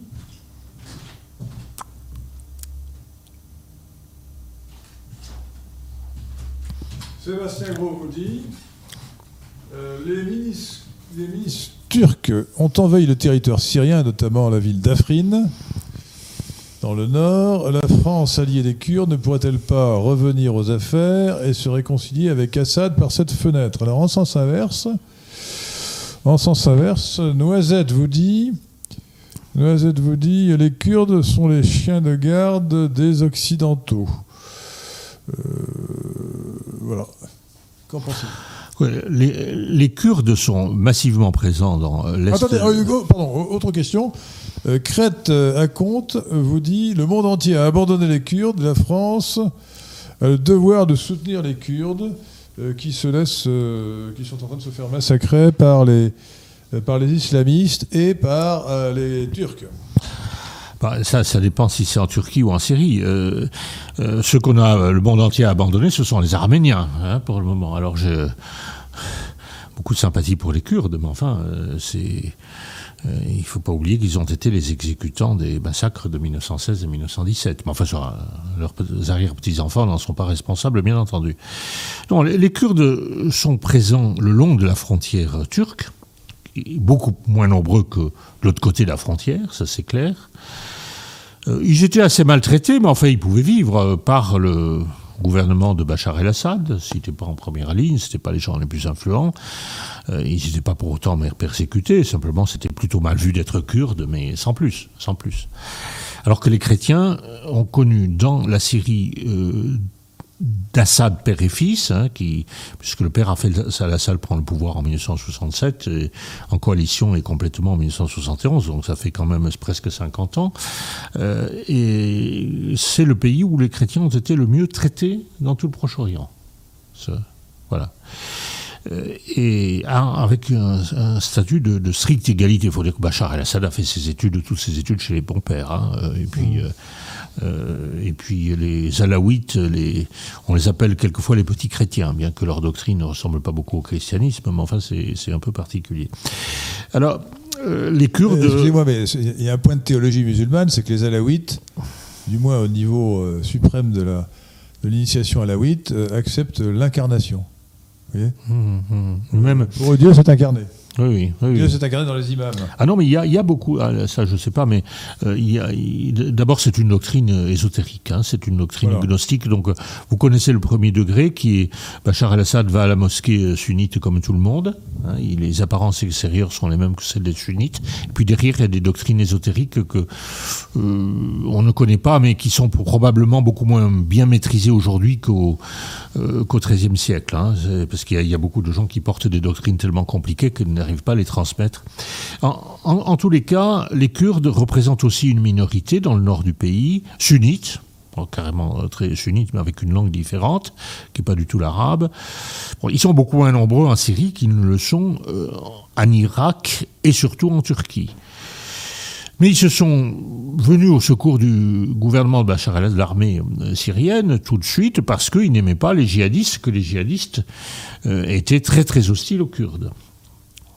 Alors, euh, du coup, ça a rapproché euh, ces- les, Syriens de Damas, euh, le gouvernement syrien de Damas, et les, où il y a beaucoup de sunnites d'ailleurs, hein, pas que des, les Alaouites, c'est- un clan parmi d'autres, et des Kurdes. Et les Kurdes ont joué un rôle dans la guerre. Et du, fait que les Kurdes voyaient leur importance monter, euh, c'est une des raisons de l'intervention de la Turquie, mais seulement une des raisons, parce qu'en réalité, ils étaient intervenus avant. Avant. Mais ils ont tiré prétexte du fait que les Kurdes de Syrie prenaient les armes, euh, se battaient et apprenaient à se battre, euh, pour envahir une petite partie du territoire kurde de la Syrie, dans le nord-ouest.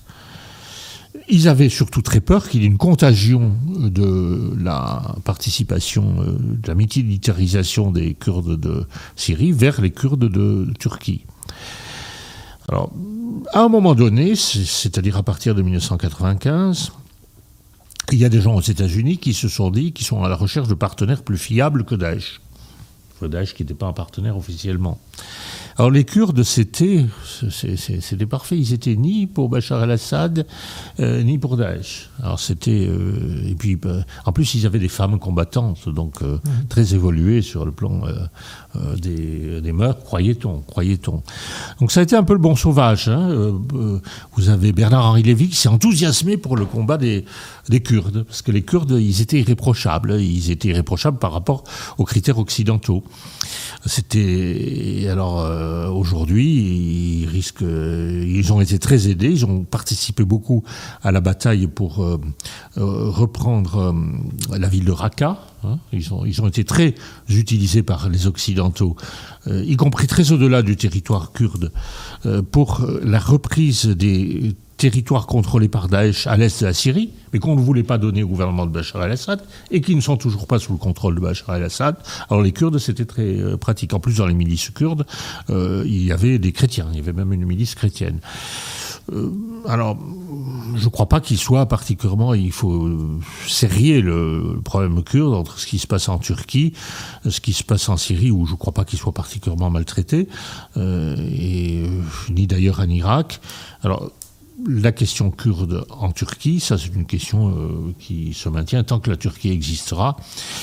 Je veux peut-être aller jusqu'au bout. De, on a les grands pays impérialistes de l'extrême-orient ou d'Europe euh, ont reçu des gros coups de bâton. Euh, je pense que les Turcs l'ont pas encore reçu, malgré euh, ce qui leur est arrivé en 1918.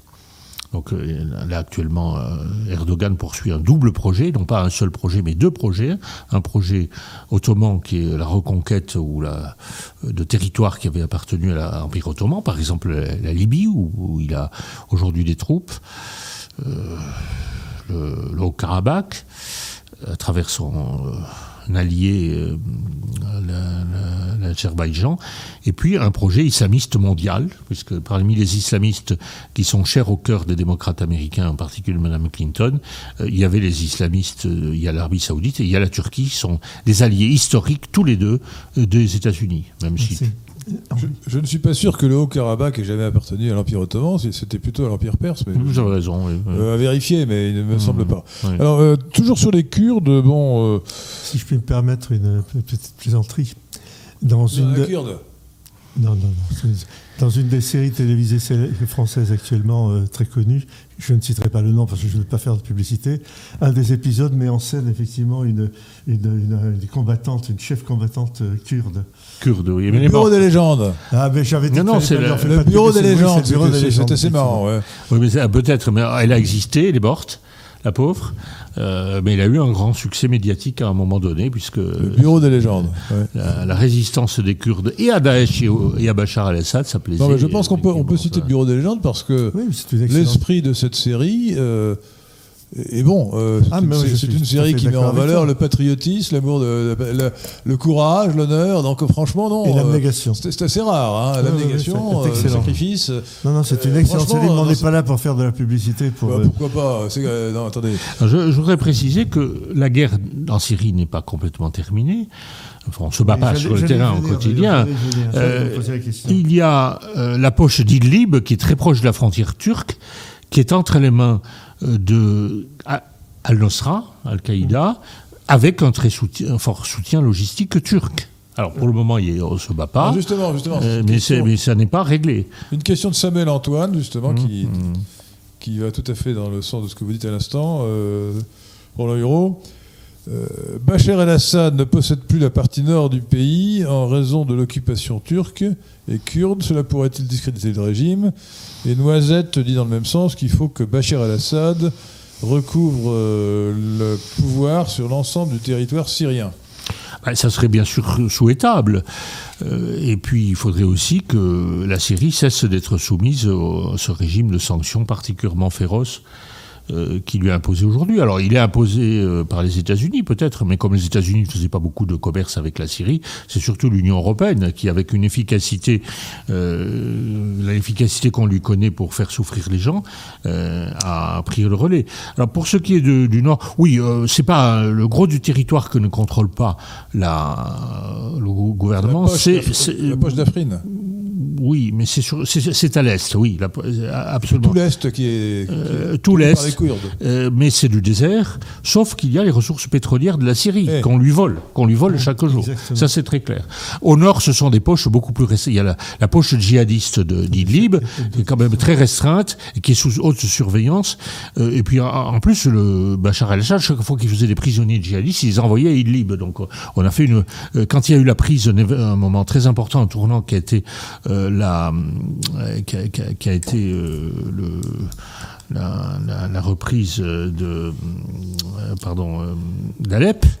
Les djihadistes qu'on a trouvés à Alep, ils étaient nombreux, encadrés par des des Français, des Américains, des Anglais, des Israéliens et beaucoup de Turcs. Les gens qui encadraient, on les a rendus à leur pays dans la discrétion.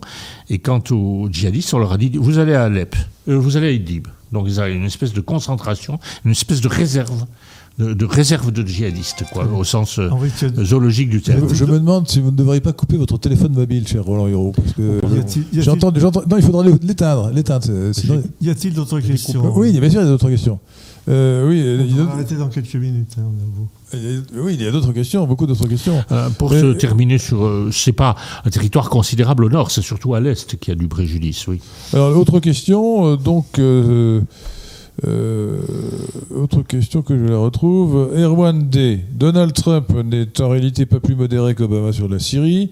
Que pensez-vous de l'occupation d'Al-Tanf. Ça doit être au sud, je crois. hein. Euh, Donald Trump n'a jamais Et Sébastien Gros vous dit l'Euphrate l'Euphrate à terme ne deviendra-t-il pas une frontière naturelle? Le, le frat. L'Euphrate. Ça, rien n'est consolidé. La politique euh, de Trump est un, à deux dimensions qui sont en partie contradictoires. Il a énoncé ça avant l'élection de 1900, euh, 2016. hein. C'était euh, très clair. Sa politique étrangère est d'une cohérence, euh, par rapport à ce qu'il a dit, euh, qui est très, très indubitable. Euh, C'était cesser de faire le régime change. Régime change, ça veut dire euh, bombarder pour démocratiser les pays par force et faire sauter les dictateurs. Ça ne marche pas. Euh, ça ne marche pas. Et à ce titre-là, il n'a pas insisté pour renverser euh, Bachar el-Assad. Mais par contre, un appui renforcé à Israël et donc une hostilité au moins aussi forte à- à l'Iran et aux alliés de l'Iran, c'est-à-dire le Hezbollah, essentiellement le Hezbollah.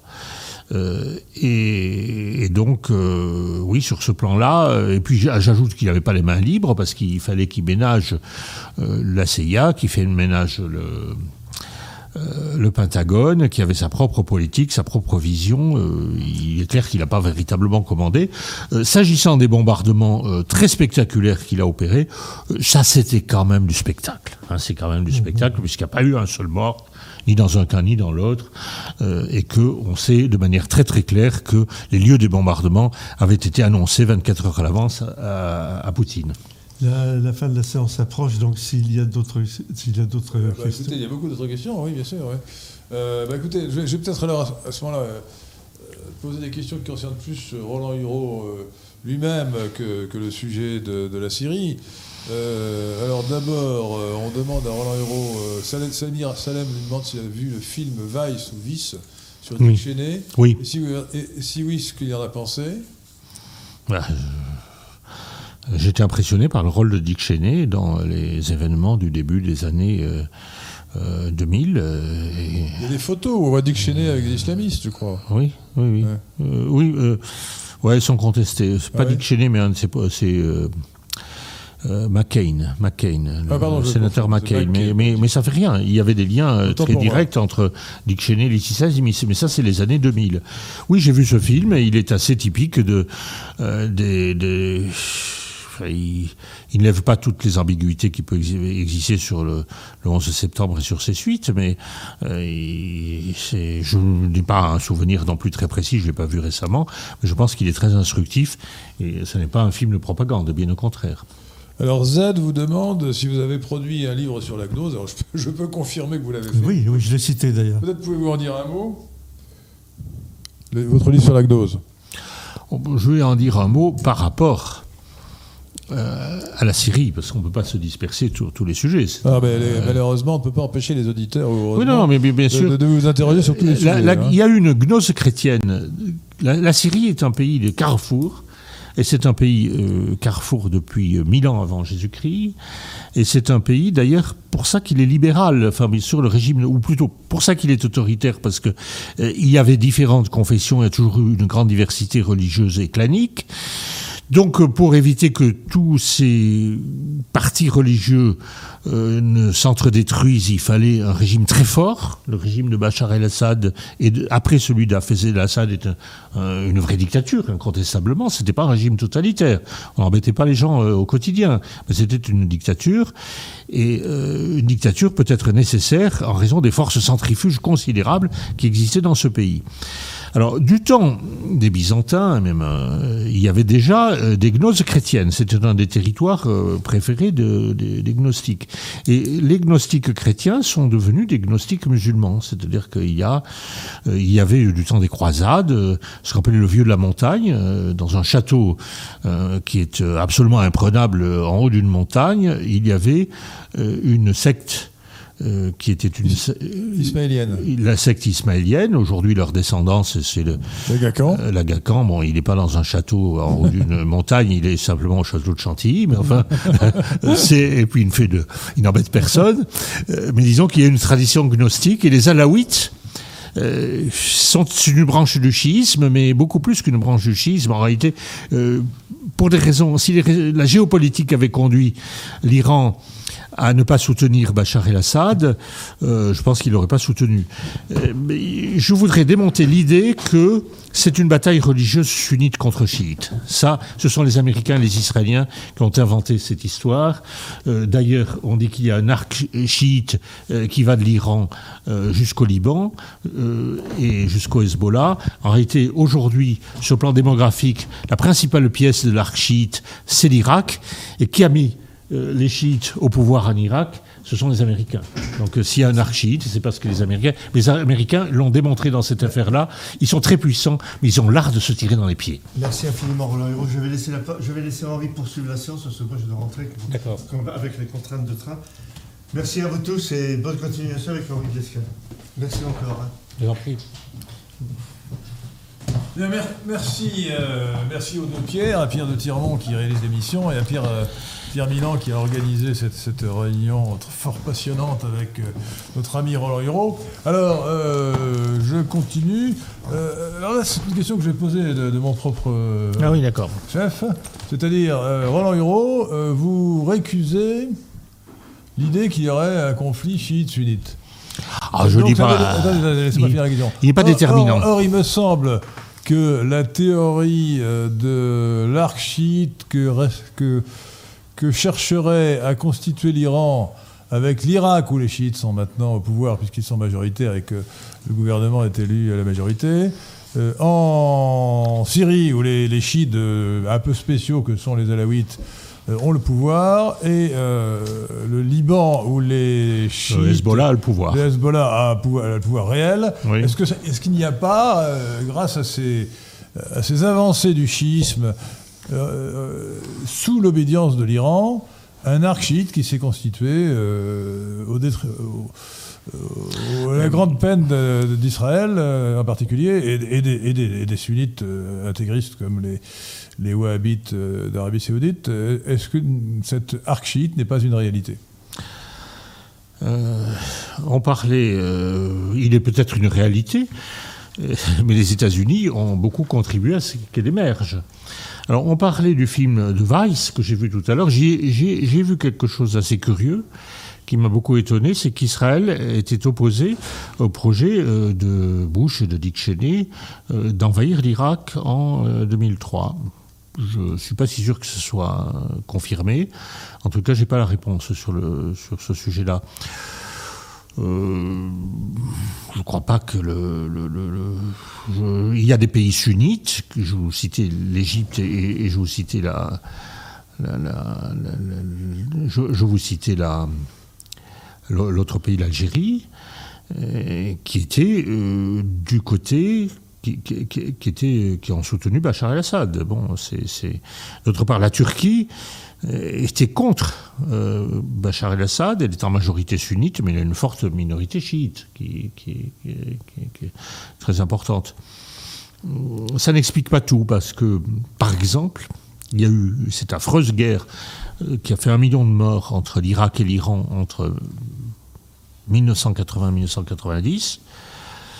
Euh, Du côté irakien, les chiites euh, ont été parfaitement loyaux à Sad- à Saddam Hussein, et du côté, euh, iranien, les sunnites, parce qu'il y a des sunnites en Iran, ont été parfaitement loyaux aux ayatollahs qui dirigeaient le, le pays. Donc c'est- moins simple qu'on peut le En penser. D'autre part, le, Bachar el-Assad n'aurait pas pu se maintenir euh, si, euh, dans les 70% de sunnites qui existent en euh, Syrie, il n'y avait pas eu de très solide soutien, notamment toute la bourgeoisie euh, sunnite de Donc on ne peut pas réduire, voilà, on peut Voilà, pas réduire réduire. le sujet à. Alors, on ne peut pas dire qu'il n'y a pas de problème entre les sunnites et les chiites, mais on peut pas réduire ni ce problème ni les autres problèmes du Proche-Orient euh, au clivage religieux. Si vous me permettez d'ajouter, disons, deux précisions à ce que vous venez Mhm. de dire, qui vont dans votre sens. D'abord, euh, contrairement à ce que dit Noisette, euh, auditrice de cette euh, émission conférence, euh, non, les alaouites sont en fait très différents des chiites orthodoxes et chiites duodécimains de l'Iran. oui. C'est une secte très bizarroïde. En réalité, ce ne sont pas des, des vrais musulmans, comme les Druzes d'ailleurs. hein. C'est- Oui, c'est une religion ésotérique, comme vous l'avez dit, Roland Hérault. C'est-à-dire qu'en réalité, on ne connaît le fond de la doctrine que quand on est au, degré, au, degré- Oui, euh, au dernier degré d'initiation. On, connaissait parce que comme il y a, vous savez, vous avez des sectes ésotériques, euh, comme c'est trop compliqué et que euh, il n'y a pas de transmission culturelle, où- à un moment donné, on ne sait plus très bien pourquoi, on ne sait plus très bien à ce à quoi on croit. C'est co- comme on quand les liens ont été renoués avec l'Église copte d'Égypte. euh, les, les origines du, du schisme de l'Église copte d'Égypte, euh, la question du monophysisme, personne ne savait plus ce que c'était. Maintenant, ils savent, parce qu'ils Ah sont bah, on ont sait, on sait, on nous, on, savait, sait. mais eux, ils ne savaient plus. Euh, Alors je rappelle quand même aux auditeurs de Radio Athéna oui. qui, qui, qui auraient oublié ce que savent le monophysisme. maintenant, Le monophysisme, c'est très intéressant parce que ça caractérise vraiment le Proche-Orient chrétien. C'est-à-dire que le monophysisme, c'est euh, euh, la doctrine sur laquelle Jésus n'avait qu'une seule nature, la nature Ouais, divine. Il n'avait pas la nature humaine. Donc, dans, dans- la version extrême du monophysisme, on appelle ça le docétisme, c'est-à-dire que selon cette version, Jésus euh, était un fantôme qui avait euh, l'apparence humaine mais qui n'était pas un homme. Enfin, je ne vais peut-être pas me lancer dans une discussion là- là-dessus, mais, on, considère généralement que le monophysisme, euh, c'était la vallée du Nil et c'était dans la direction d'Afrique, puisque l'église d'Éthiopie fait partie de ça. Et au contraire, du côté de la Syrie, c'était le nestorianisme, qui était un peu une, Ah ouais, une philosophie. plutôt en. Irak, à mon avis, le Oui. passe- Enfin, en, en tous les cas, oui, je, je crois que c'est pas décisif. Vous avez aussi, donc vous aviez beaucoup de sunnites derrière Bachar el-Assad, qui lui-même va à la mosquée. hein, il va à la mosquée de Damas euh, tous les vendredis, de la manière la plus ostensible possible. Sa femme est sunnite. C'est une sunnite anglaise, mais c'est une sunnite quand même. Euh, et hum, vous avez eu dans le passé euh, l'Arabie saoudite. L'Arabie saoudite était euh, pour Bachar el-Assad dans la guerre du Liban, du côté soutenait et finançait euh, très- euh, l'Arabie saoudite, qui est le grand pays sunnite euh, par excellence. Euh, Alors, euh, nous dit excellente émission, très informative pour qui s'intéresse au sujet. Et Sébastien Gros, à nouveau, euh, qui est vraiment un, sceptique, euh, ou en tout cas euh, un, profond, sceptique, vous dit, vous demande est-ce que Al-Baghdadi est vraiment mort? Est-ce que, les, les Américains ont inventé la mort d'Al-Baghdadi Oh oui, tout à fait. Ils en sont capables. Euh, Mais euh, non, pourquoi peut-on peut-on vraiment contester la mort d'Al-Baghdadi? L'État islamique ne l'a pas nié. Écoutez, je, c'était.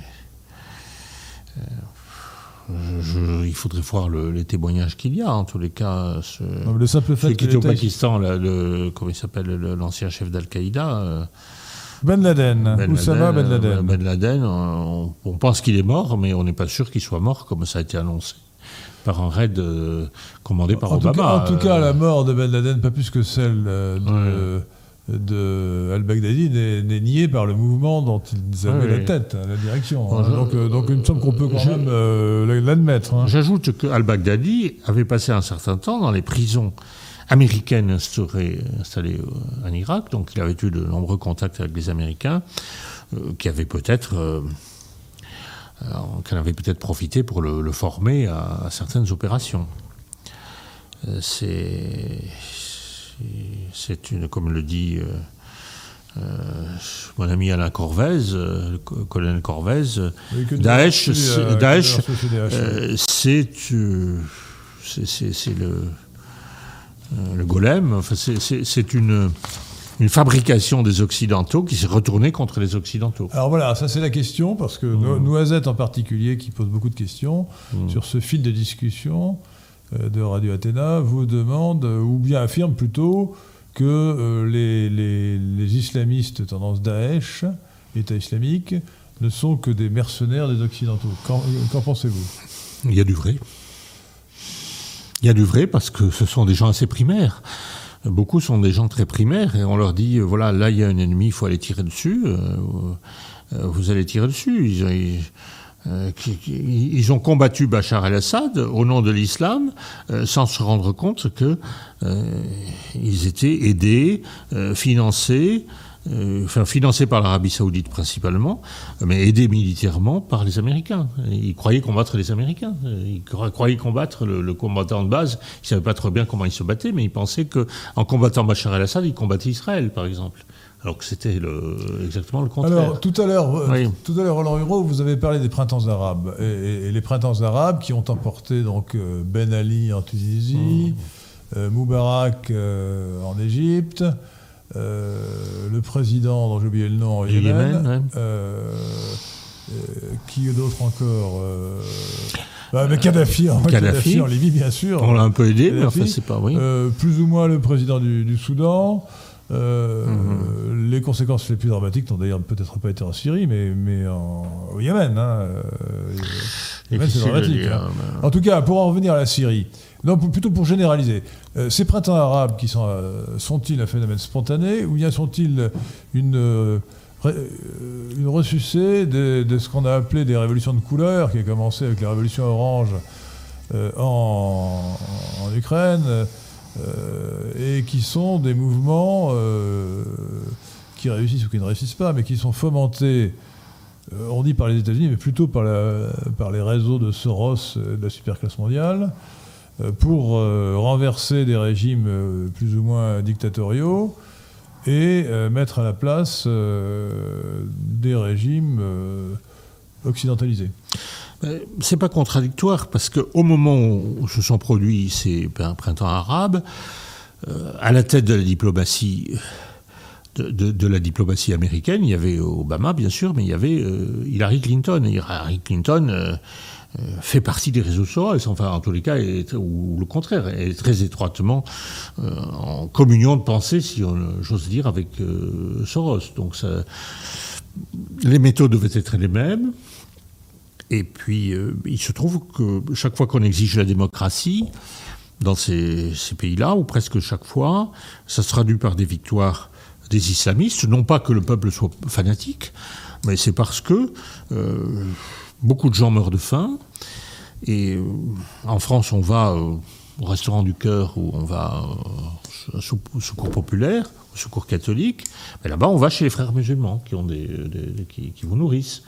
Alors quand vous aviez des partis démocratiques qui étaient... C'est comme si vous aviez en France, euh, d'un côté, un parti qui représente le secours populaire et les autres, euh, ou le secours catholique, et, puis les autres organisations de bienfaisance, euh, et puis d'autre côté, vous ayez quelques, quelques petites coteries de Saint-Germain-des-Prés, quoi.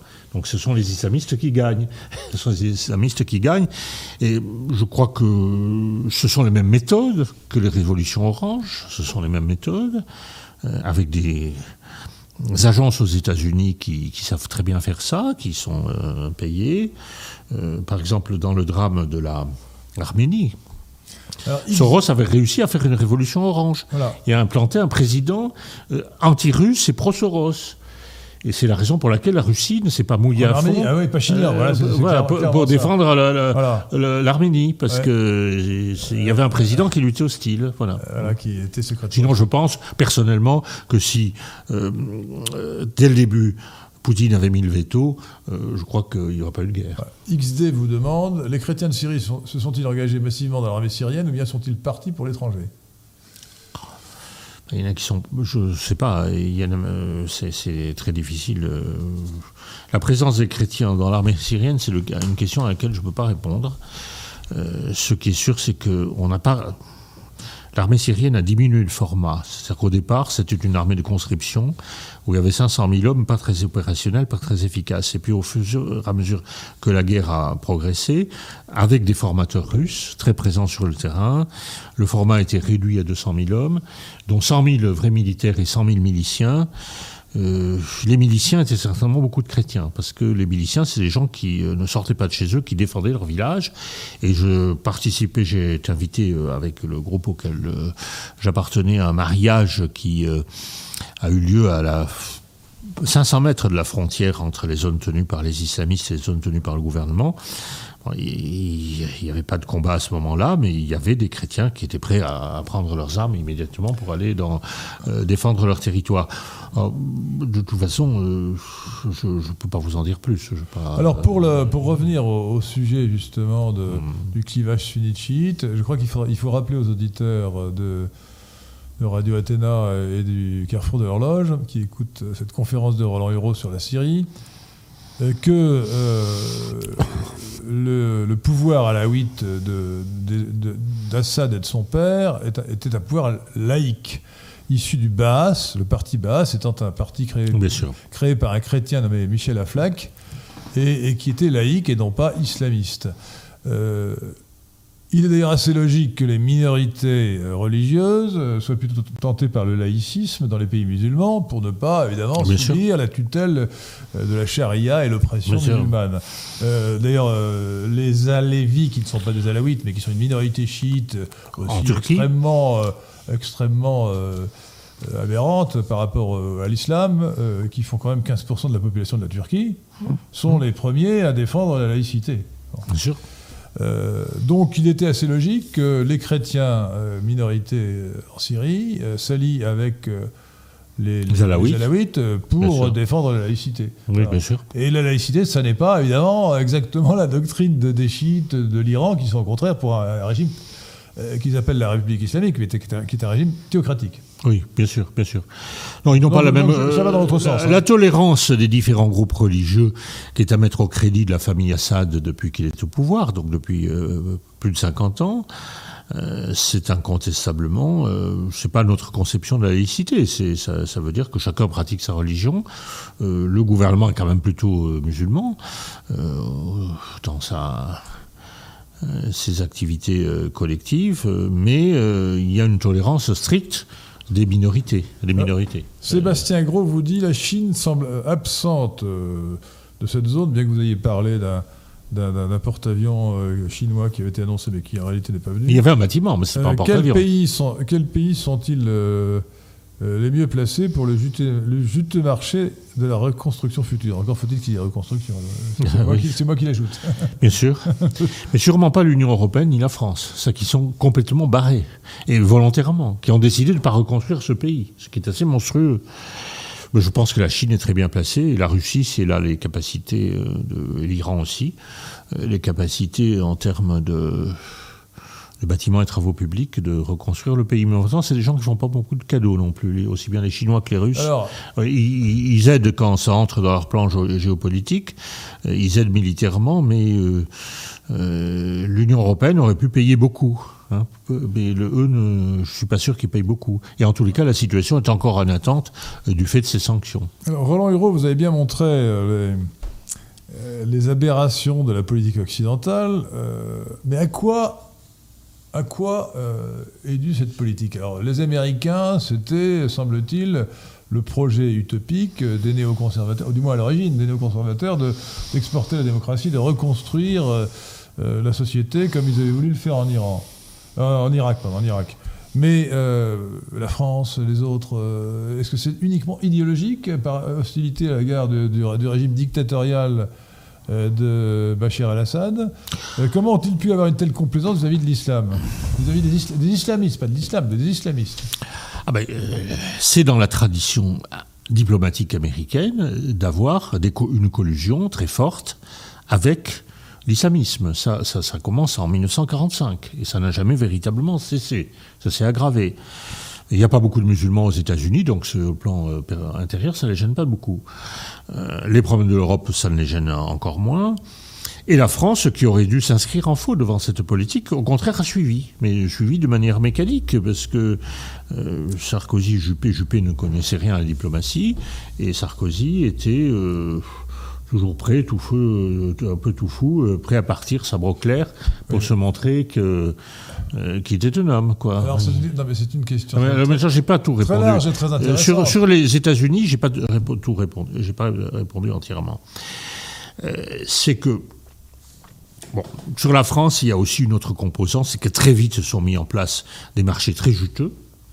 On fournissait des armes aux djihadistes, on présentait la facture à l'Arabie Saoudite, et les Français, euh, les entreprises d'armement françaises, mais également un certain nombre d'intervenants dont je ne vous dirai pas qui on soupçonne, mais il y en a certainement beaucoup, euh, percevaient des pourcentages sur ces, trafics et ces marchés. Ben, C'est incontestablement une dimension euh, qu'il faut prendre en compte. Euh, et la di- dimension de la corruption. La dimension de la corruption. Euh, je dis en général, parce que je n'ai pas de preuves contre un tel ou un tel, mais enfin, euh, ceux qui sont au courant euh, savent à peu près qui pouvait être dans le circuit. Pour ce qui est des Américains, il y a par derrière l'idée qui n'est pas celle de Trump, mais qui est celle des néoconservateurs démocrates, parce quand on, dit néoconservateurs, c'est toujours les à gauche et l'extrême gauche. C'est bien comprendre des trotskistes. Oui, c'est des. Alors, ils des trotskistes. pas, n'étaient pas tous Trotskistes trotskistes. reconvertis. Oui, c'est des trotskistes. euh, C'est Henri ça. Et Ce sont des trotskistes qui se sont aperçus que le capitalisme poussé à l'extrême était plus destructeur, qui, qui voulait détruire, qui plus destructeur qu'une perspective euh, communiste euh, utopique et lointaine.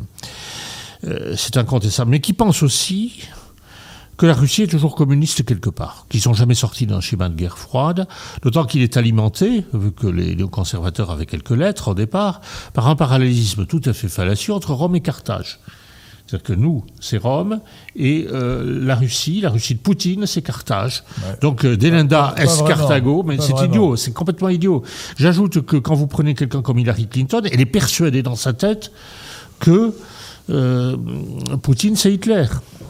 Avoir les- les- une capacité, avoir, avoir des concepts pour voir la différence abyssale entre quelqu'un comme. Poutine et, et qui défend sa patrie mais qui n'a pas de projet universel, de conquête universelle, et, euh, et, et puis Hitler, c'est quelque chose qui n'est pas dans les esprits de ces gens qui dirigent la diplomatie américaine démocrate, et surtout ceux qui euh, vont arriver au pouvoir si l'élection de Biden est, confirmée. Donc ce sont des gens extrêmement dangereux parce qu'ils ont des idées fausses dans la tête.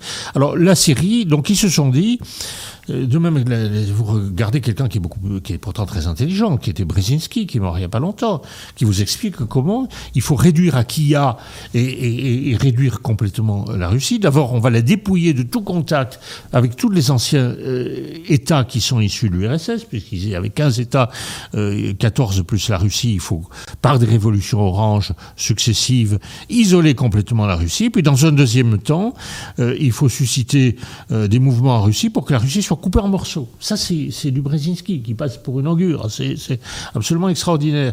Ça, c'est le schéma euh, Rome contre Carthage. Et puis, c'est aussi l'idée que Poutine est un homme très dangereux. Euh, il a conquis la Crimée comme euh, Hitler avait conquis les Sudètes. Et là, à partir de là, il a- un plan de conquête du monde entier. C'est comme si vous disiez que la Troisième République, parce qu'elle voulait reconquérir l'Alsace et la Lorraine, était un pays qui voulait, qui voulait établir un empire universel. Ce serait été complètement idiot. Donc ce sont des gens qui ont des Les idéologues, c'est ça. Ce sont des gens qui ont des idées dans la tête.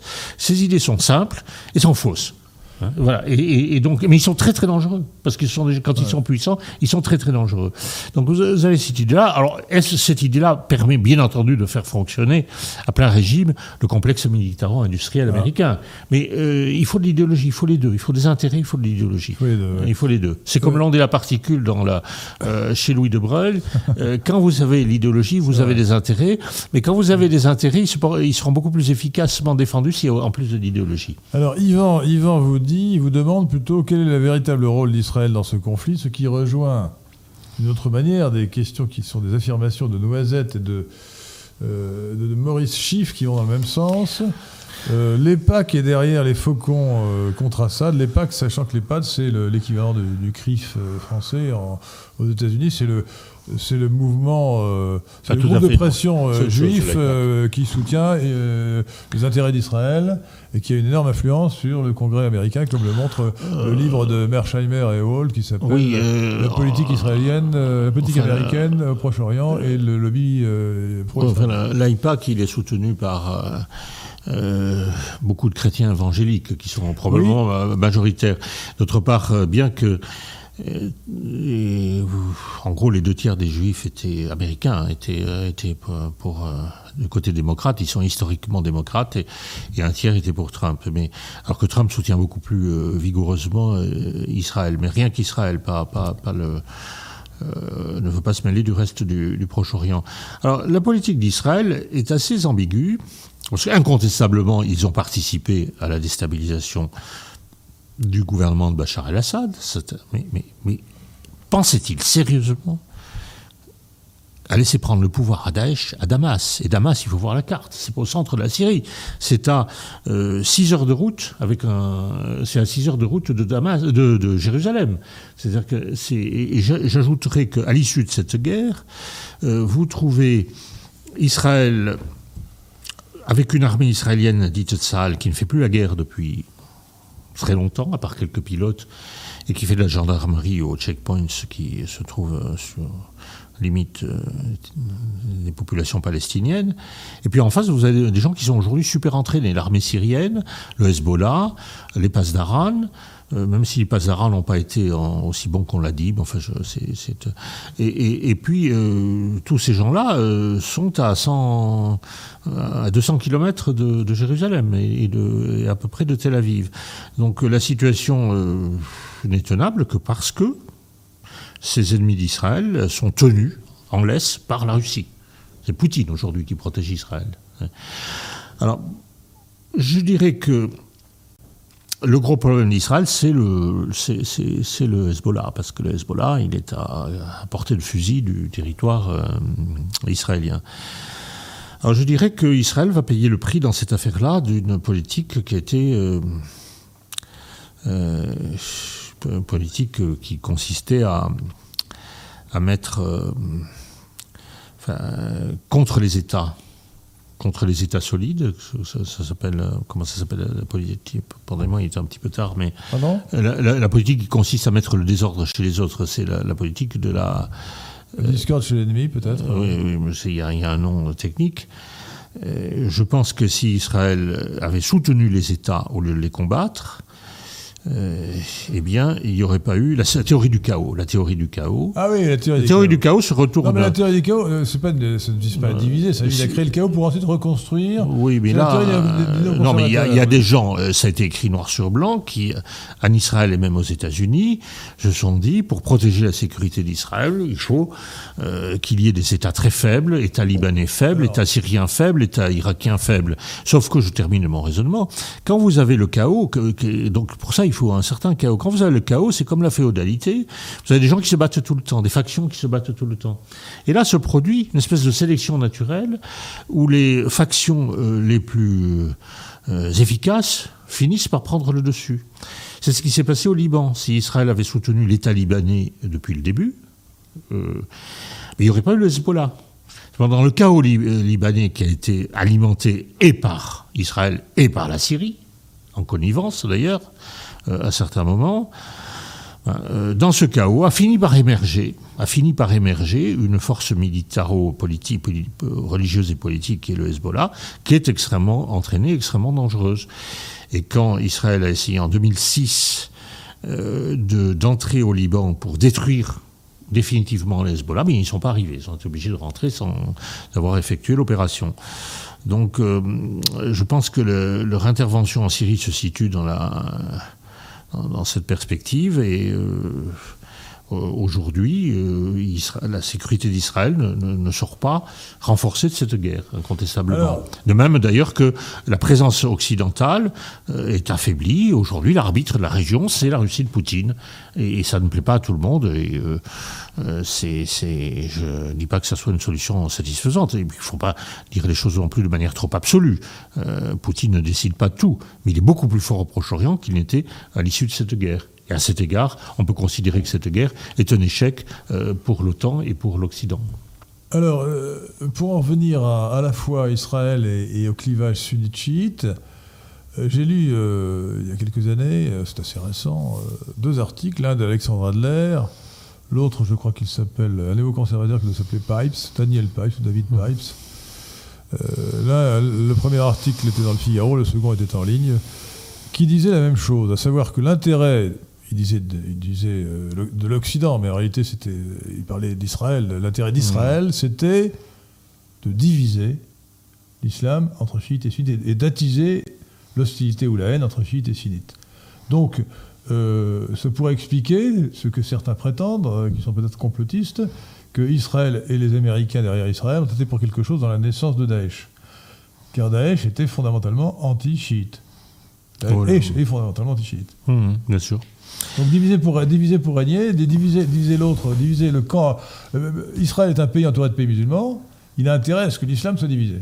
Or, il se trouve qu'au Proche-Orient, il y a des sunnites, il y a des chiites, euh, qui sont euh, plus ou moins en mauvais termes, et qui sont de plus en plus en mauvais termes, justement à cause de tout ce qui se passe en Irak et en Iran.